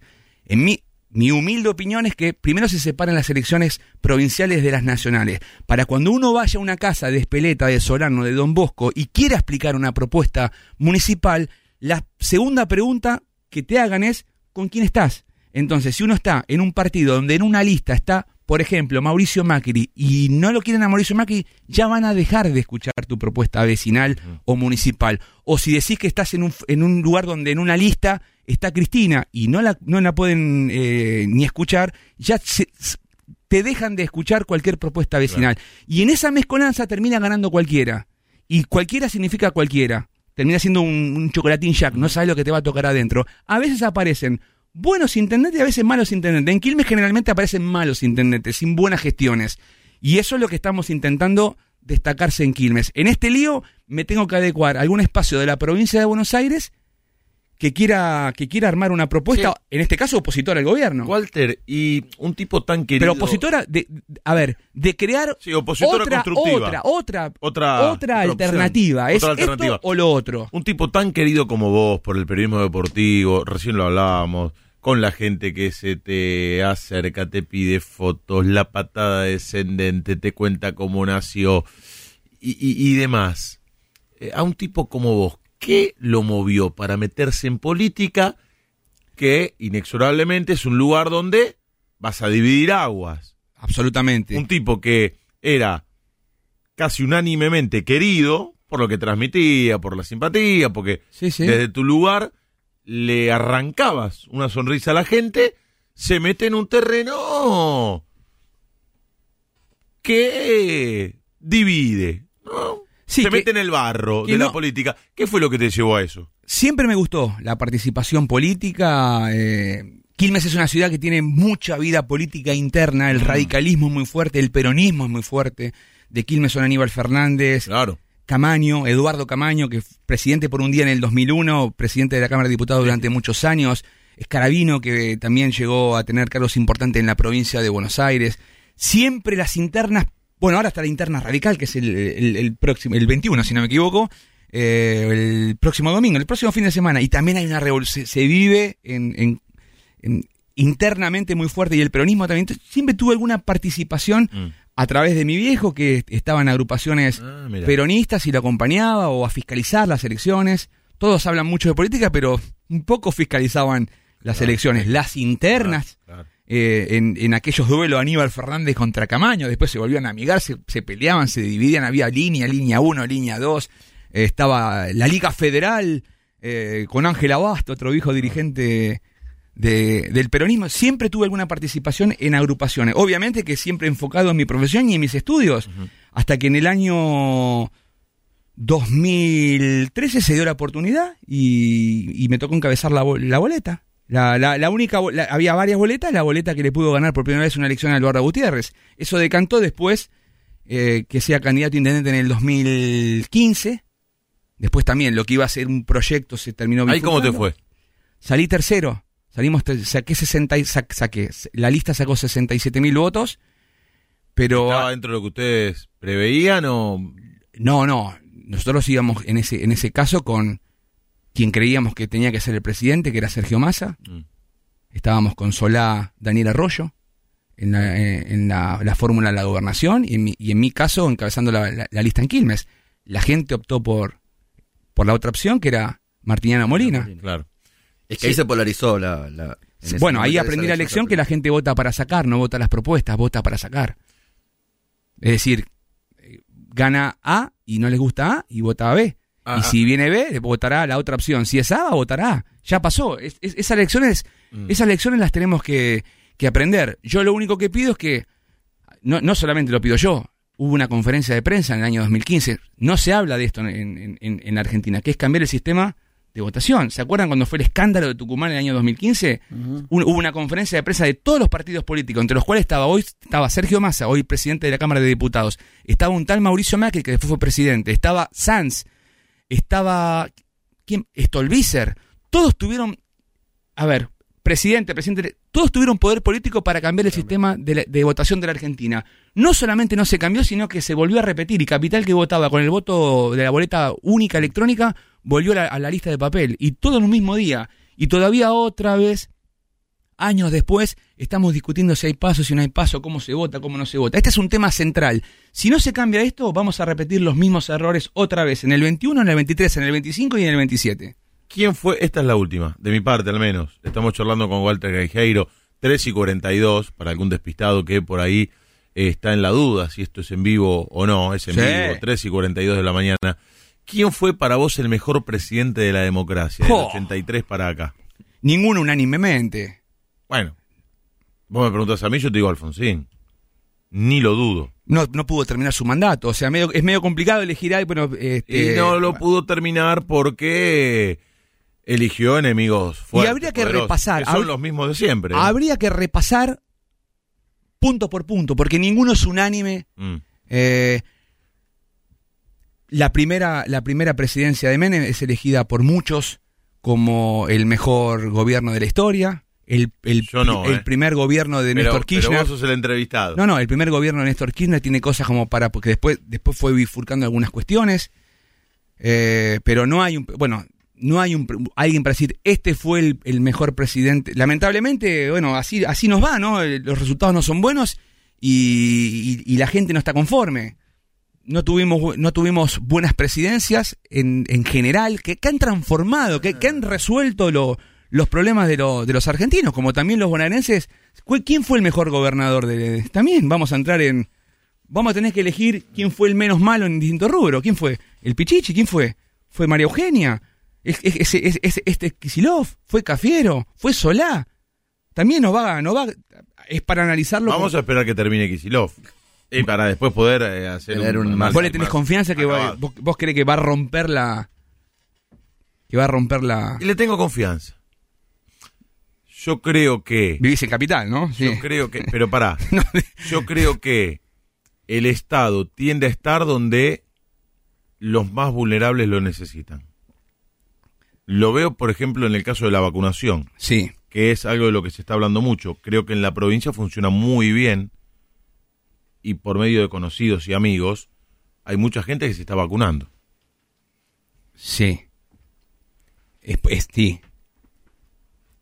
Sí, evidentemente hay un problema estructural en la provincia que viene de Ah, ahí está, sí, sí. ¿no? Digo, este, no, no, no sé si lo va a poder solucionar, no creo. Es raro que cuando nos decían que bueno, este, eh, no, no, no, esto no es para es un concepto mío, es, es polémico armar centros de vacunación en universidades y en escuelas cuando nos decían durante años que estaba lleno de UPAs. Eso es lo que muchas veces no nos, no, no nos equivoquemos con un estado presente cuando uno va al lugar y está el estado ausente. Esto no lo digo ni por ningún gobierno en particular, ni muchas veces lo- la, realidad de la provincia de Buenos Aires. La provincia de Buenos Aires está, en su matriz está destruida. Así como la Argentina está destruida, la provincia de Buenos Aires tiene toda destruida su estructura. Tanto de salud como de las escuelas. Hay, escuelas de la provincia de Buenos Aires que todavía no han empezado sus clases, porque no tienen los tanques, porque no tienen la estructura necesaria, porque no tienen los insumos.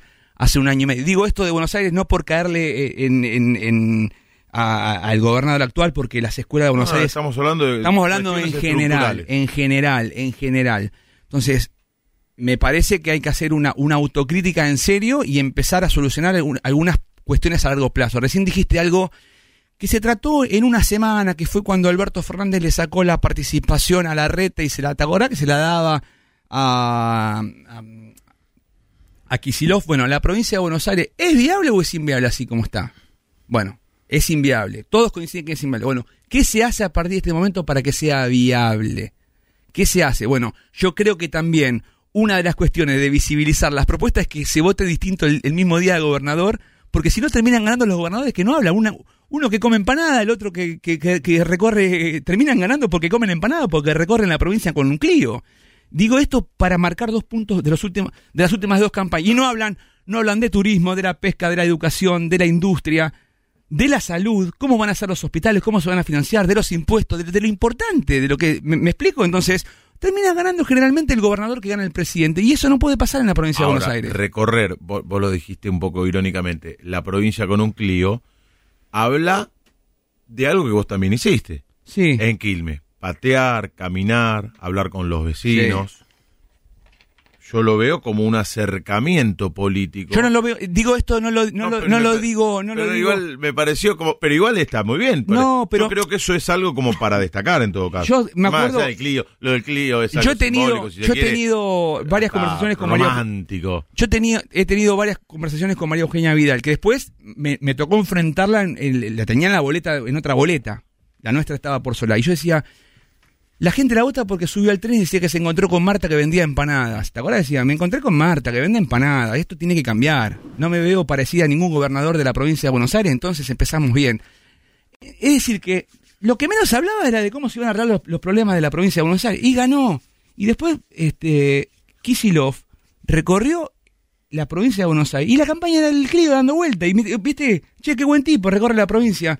Que, que además no era su provincia, porque vivía en capital. Ma- María Eugenia Vidal ganó, entre otras cosas, porque a Aníbal Fernández le tiraron los muertos de la efedrina cuando después el mismo medio que sacó esa noticia que no era tal a la superficie la terminó desmintiendo cinco años después. Esa es una opinión personal tuya que la respeto, No, pero que no la así. comparto. No, no, no. Pero, escúchame, No, no. la Nata en su programa salió a decir, bajo el influjo Sí. de Elisa Carrió, que la morsa, La morsa. era Aníbal Fernández, que resultó no ser. No quiero hacer cronología. Creo que después de ese informe Aníbal Fernández igualmente ganó la interna contra, contra Domínguez. Acordate que iba Domínguez. Pero para esto no fue antes de, de la elección de hay, hay provincia. que ver cronológicamente, pero Aníbal Fernández gana la interna con, con Domínguez, igualmente, pese a todo eso. antes de- yo creo que fue creo, antes. eh, Igualmente, pero no- yo no- creo no que gana seguro. porque la gestión de Scioli había sido desastrosa en todos la- aspectos, la- más que bueno. nada. Más Sí, que nada. Pero, Pero, bueno, perdió muchos votos con eso, ¿eh? Y vos- mucha gente decía, ¿cómo voy a votar a este tipo que es el que instigó el triple que habría que crimen"? ver. eh, eh, es, es- ¿Vos votarías a un tipo es una que opinión. está acusado de eso? es una opinión. Pero resulta que después eh, eso no, no era así. Bueno, debido estaba acusado y que sacó un montón de votos y fue electo diputado también con, con todas las acusaciones que tenía. Eh, Es relativo, eso es una opinión personal, eso es una opinión personal. No, es opinión personal en cuanto que yo digo que creo que perdió votos. Ahora, lo otro es un dato de la realidad. Se dijo algo que no era, que Sí. no coincidía con la realidad. ¿Y vos que crees que eso fue determinante y no la gestión? Sí, pero esa sí es una opinión Sí. personal. Vos podés decir, para mí no, para mí sí. Si a, si- si a vos te dicen Walter Queijeiro es eh, un ladrón de bancos y yo después no te, no, no, no te voy a prestar Yo creo, si vos me pedís. yo creo que no, y había un montón de acusaciones por sobre la vicepresidenta y ganó igual. O sea, cuando la gente quiere votar, vota igual, gana, ¿eh? No, no, eso no. Este. Mira, esto me lo enseñó alguien que pasó por esta radio y dice: cuando vos perdés, todo lo que hiciste, perdiste por lo que hiciste. Y cuando ganás, todo lo, ganaste por todo lo que hiciste. No, Pero los medios influimos. Influimos. sí, pero muchas veces. La, Cuando, cuando decimos cosas que no son, o las acomodamos, o publicamos lo que queremos, y lo que no queremos que se sepa no lo decimos, y de una u otra forma estamos Sí, incidiendo en la opinión de la gente o en el voto. pero cuando la gente quiere cambiar algo, lo cambia. Este, y a veces la necesidad le tiene cara de hereje. Por suerte, ¿no? Por suerte que es así. Por eso, por eso creo que perdió Macri, porque por más que eh, había ciertas cosas que no se decían o que estaban ocultas, ante la posibilidad Sí, de, pero en esto, de Leo, cambiar cuando no llegas a fin de mes. Leo, oh, y tenés que traer expertos que estudian. Acá la, la gente vota para sacar. Esa en es buena el año, también, ¿eh? En el año Esa es buena 2015, definición tuya. en el año 2015, en, en la mayoría, la gente quería sacar el kirchnerismo. Y vos veías la boleta de Mauricio Macri en Solano, en La Yapi, en Espeleta Oeste, en, en los lugares donde, si- acá la gente, ¿cómo votó? La gente quería que se vaya el kirchnerismo. Y en el año 2019, la gente quería que se vaya Macri. Y aparecían la boleta de Alberto Fernández y de Cristina donde, en los lugares, en Quilmes Centro, en Recoleta, en todo lado. Es decir, ¿cómo puede ser? Bueno, esas cosas terminan sucediendo. A vos no te. Me parece Pará. que Sí. es válido que la gente quiera votar. Lo que yo quiero es que el día que se vota a presidente, solo se vota a presidente. Y el día que se vote a gobernador y los legisladores, se vote solamente esa opción. Y el día que votemos en los 135 municipios de la provincia de Buenos Aires, se elijan los intendentes y los concejales. ¿Para qué? Para poder recorrer las casas y los barrios diciéndole a la gente, porque si no después, por ejemplo, eh, generalmente los intendentes que ganan, algunos no son tan conocidos los nuevos. Y después la gente termina sorprendiéndose Para mal. Para mal. Entonces, yo voy a poner el ejemplo de mi ciudad. Decían, "Ah, Martiniano no hizo esto. ¿Qué dijo Martiniano en la campaña acerca de esto? No, no dijo nada, no lo escuché. Bueno, entonces, ¿para qué lo votaste? Y lo habían votado. Sí, sí, sí. Entonces, muchas veces el error el error termina arrastrando más que la convicción a la hora de votar. Y eso, la verdad que para solucionar los errores y para encontrar además el culpable, porque después la gente termina echándole la culpa a Cristina que el delegado no levanta las ramas, ¿viste? Una cosa, una cosa media particular. Eh, y generalmente, ¿Te gustó esa, no? Está bien. Está muy bien. Walter Queijeiro con nosotros, casi cuatro de la mañana. Yo no tengo problemas. Lo único que quedó pendiente es agradecerle a la producción de Tirando Data, porque me dijeron Ah, tenemos que hablar de tirando, data. Pará, pará, pa- antes, antes de despedirte, por favor. porque Yo le dije a mi Arranqué señora. la charla con eso. No, ¿A no, qué hora no. llegás? Me No, dijo. no, arranqué. Le digo, mi amor, hasta las 7 no vengo. O sea que. Lo, pará, lo bueno No, bueno, pará, pará.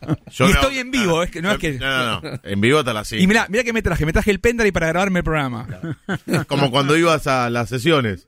Sí, esto, Claro. esto, esto es bilardismo, Muy- por. Tengo el una cosa. Para cómo nació tirando data, porque eh, los oyentes se renueven, Sí, se renuevan. sí, Empezamos totalmente. esta charla a la una y pico. Hace mucho. A la una y pico. Bueno, eh, Walter Queijeiro, que nos está acompañando, conduce Tirando Data, que es un programa diferente en YouTube. Así lo pueden encontrar, justamente, en YouTube. Tirando Data. Son capítulos de 20, 25 minutos aproximadamente cada uno en los que se refleja el lado desconocido, el lado B de los clubes.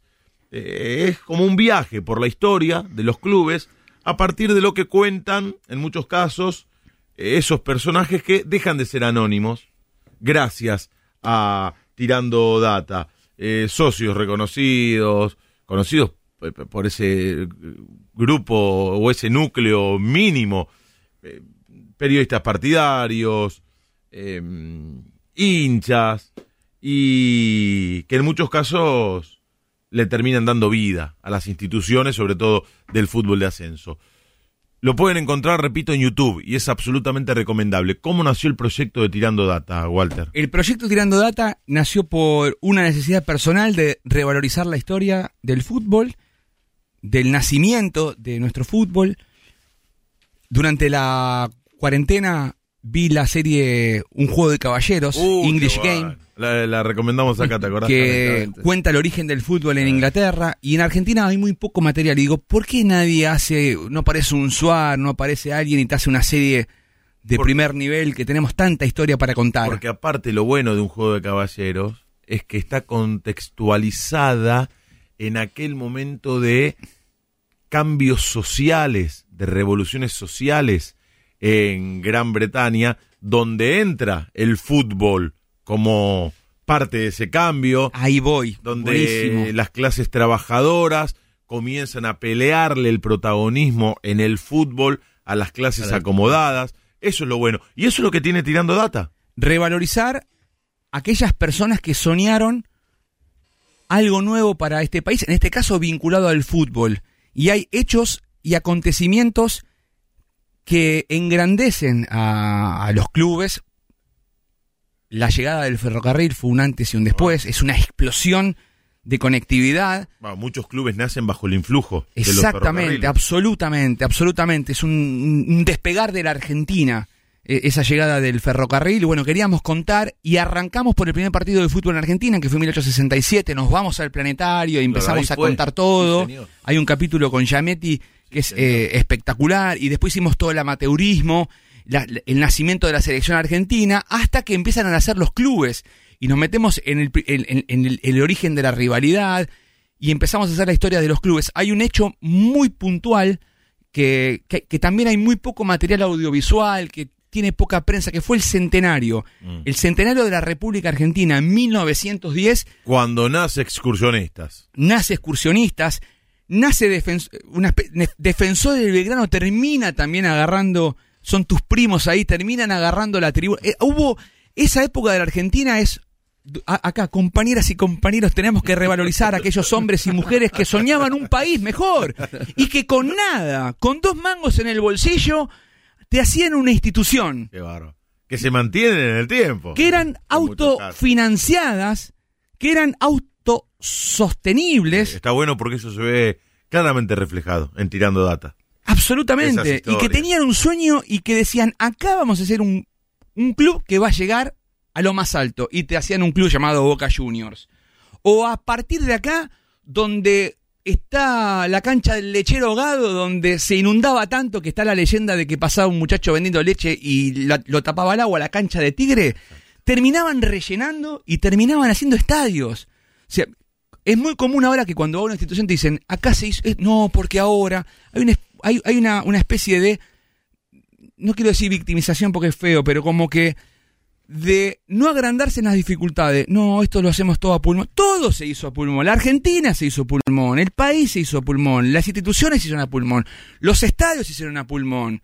Las camisetas se hacían a pulmón. Los, todo se hizo a pulmón. Y se, y, y se sacaba recursos donde no lo había. Bueno, todo ese espíritu lo quiere, lo quiere mostrar tirando data con la producción de Trip Media, que es una productora que me está dando una mano buenísima. Estamos haciendo toda una calidad, ¿viste lo que es la calidad? Es Todo impresionante. 4K con dron, mostrando la historia e intentando visualizar y que alguien en 20 minutos pueda aprender no solamente del nacimiento del club, del espíritu emprendedor, sino también de la historia argentina, porque está ah, muy ligado al Y fútbol a nuestra aparte lo historia. aprendés de manera entretenida. Porque un capítulo te va llevando al otro. Claro.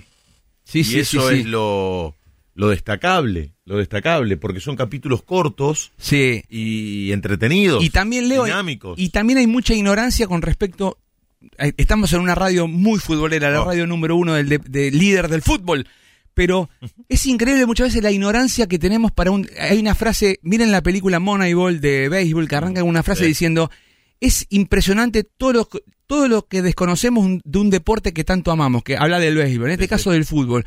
Todo lo que desconocemos, y muchas veces ahora con el tema de Boca, de la estrella 70, lo poco valorizado y la ignorancia que hay acerca del amateurismo. Claro. Y muchos dicen, no, porque la Argentina era distinta, no era la Argentina de 1887, era totalmente distinta, la provincia de Buenos Aires era distinta, la comunicación era distinta, no había ruta, era imposible que los equipos del interior vengan a jugar a Buenos Aires, era prácticamente imposible.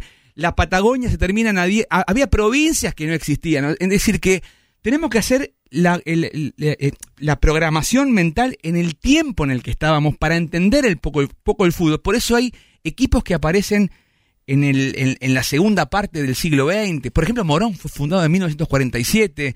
eh, y cómo se, cómo se mete en la AFA. Defensa y Justicia, cómo termina afiliándose Exacto. a la, a, la, a la AFA. La Ferrere, cómo hacía los torneos. Defensa y Justicia, que es un club de muchos años, pero que es joven dentro del ámbito de la Asociación del Sí. Fútbol Argentino. Bueno, ahora se está por abrir de vuelta la, la afiliación a, a la primera D. Está Douglas High peleando por ahí.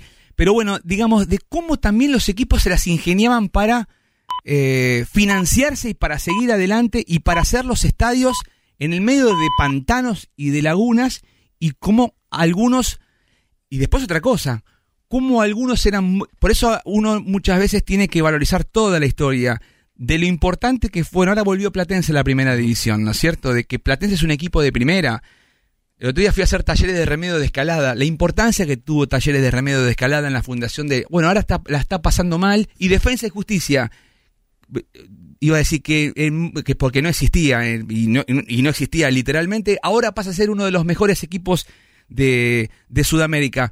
Pero en, todo, en toda historia de éxito hay un factor en común el trabajo de muchas personas y de un sueño compartido. Y eso me parece que trasciende toda la historia.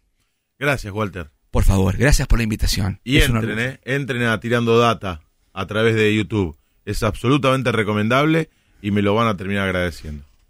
La recomendación me van a terminar agradeciendo. Walter Queijeiro pasó por el cafecito con colegas de Radio La Red en este alargue de fin de semana.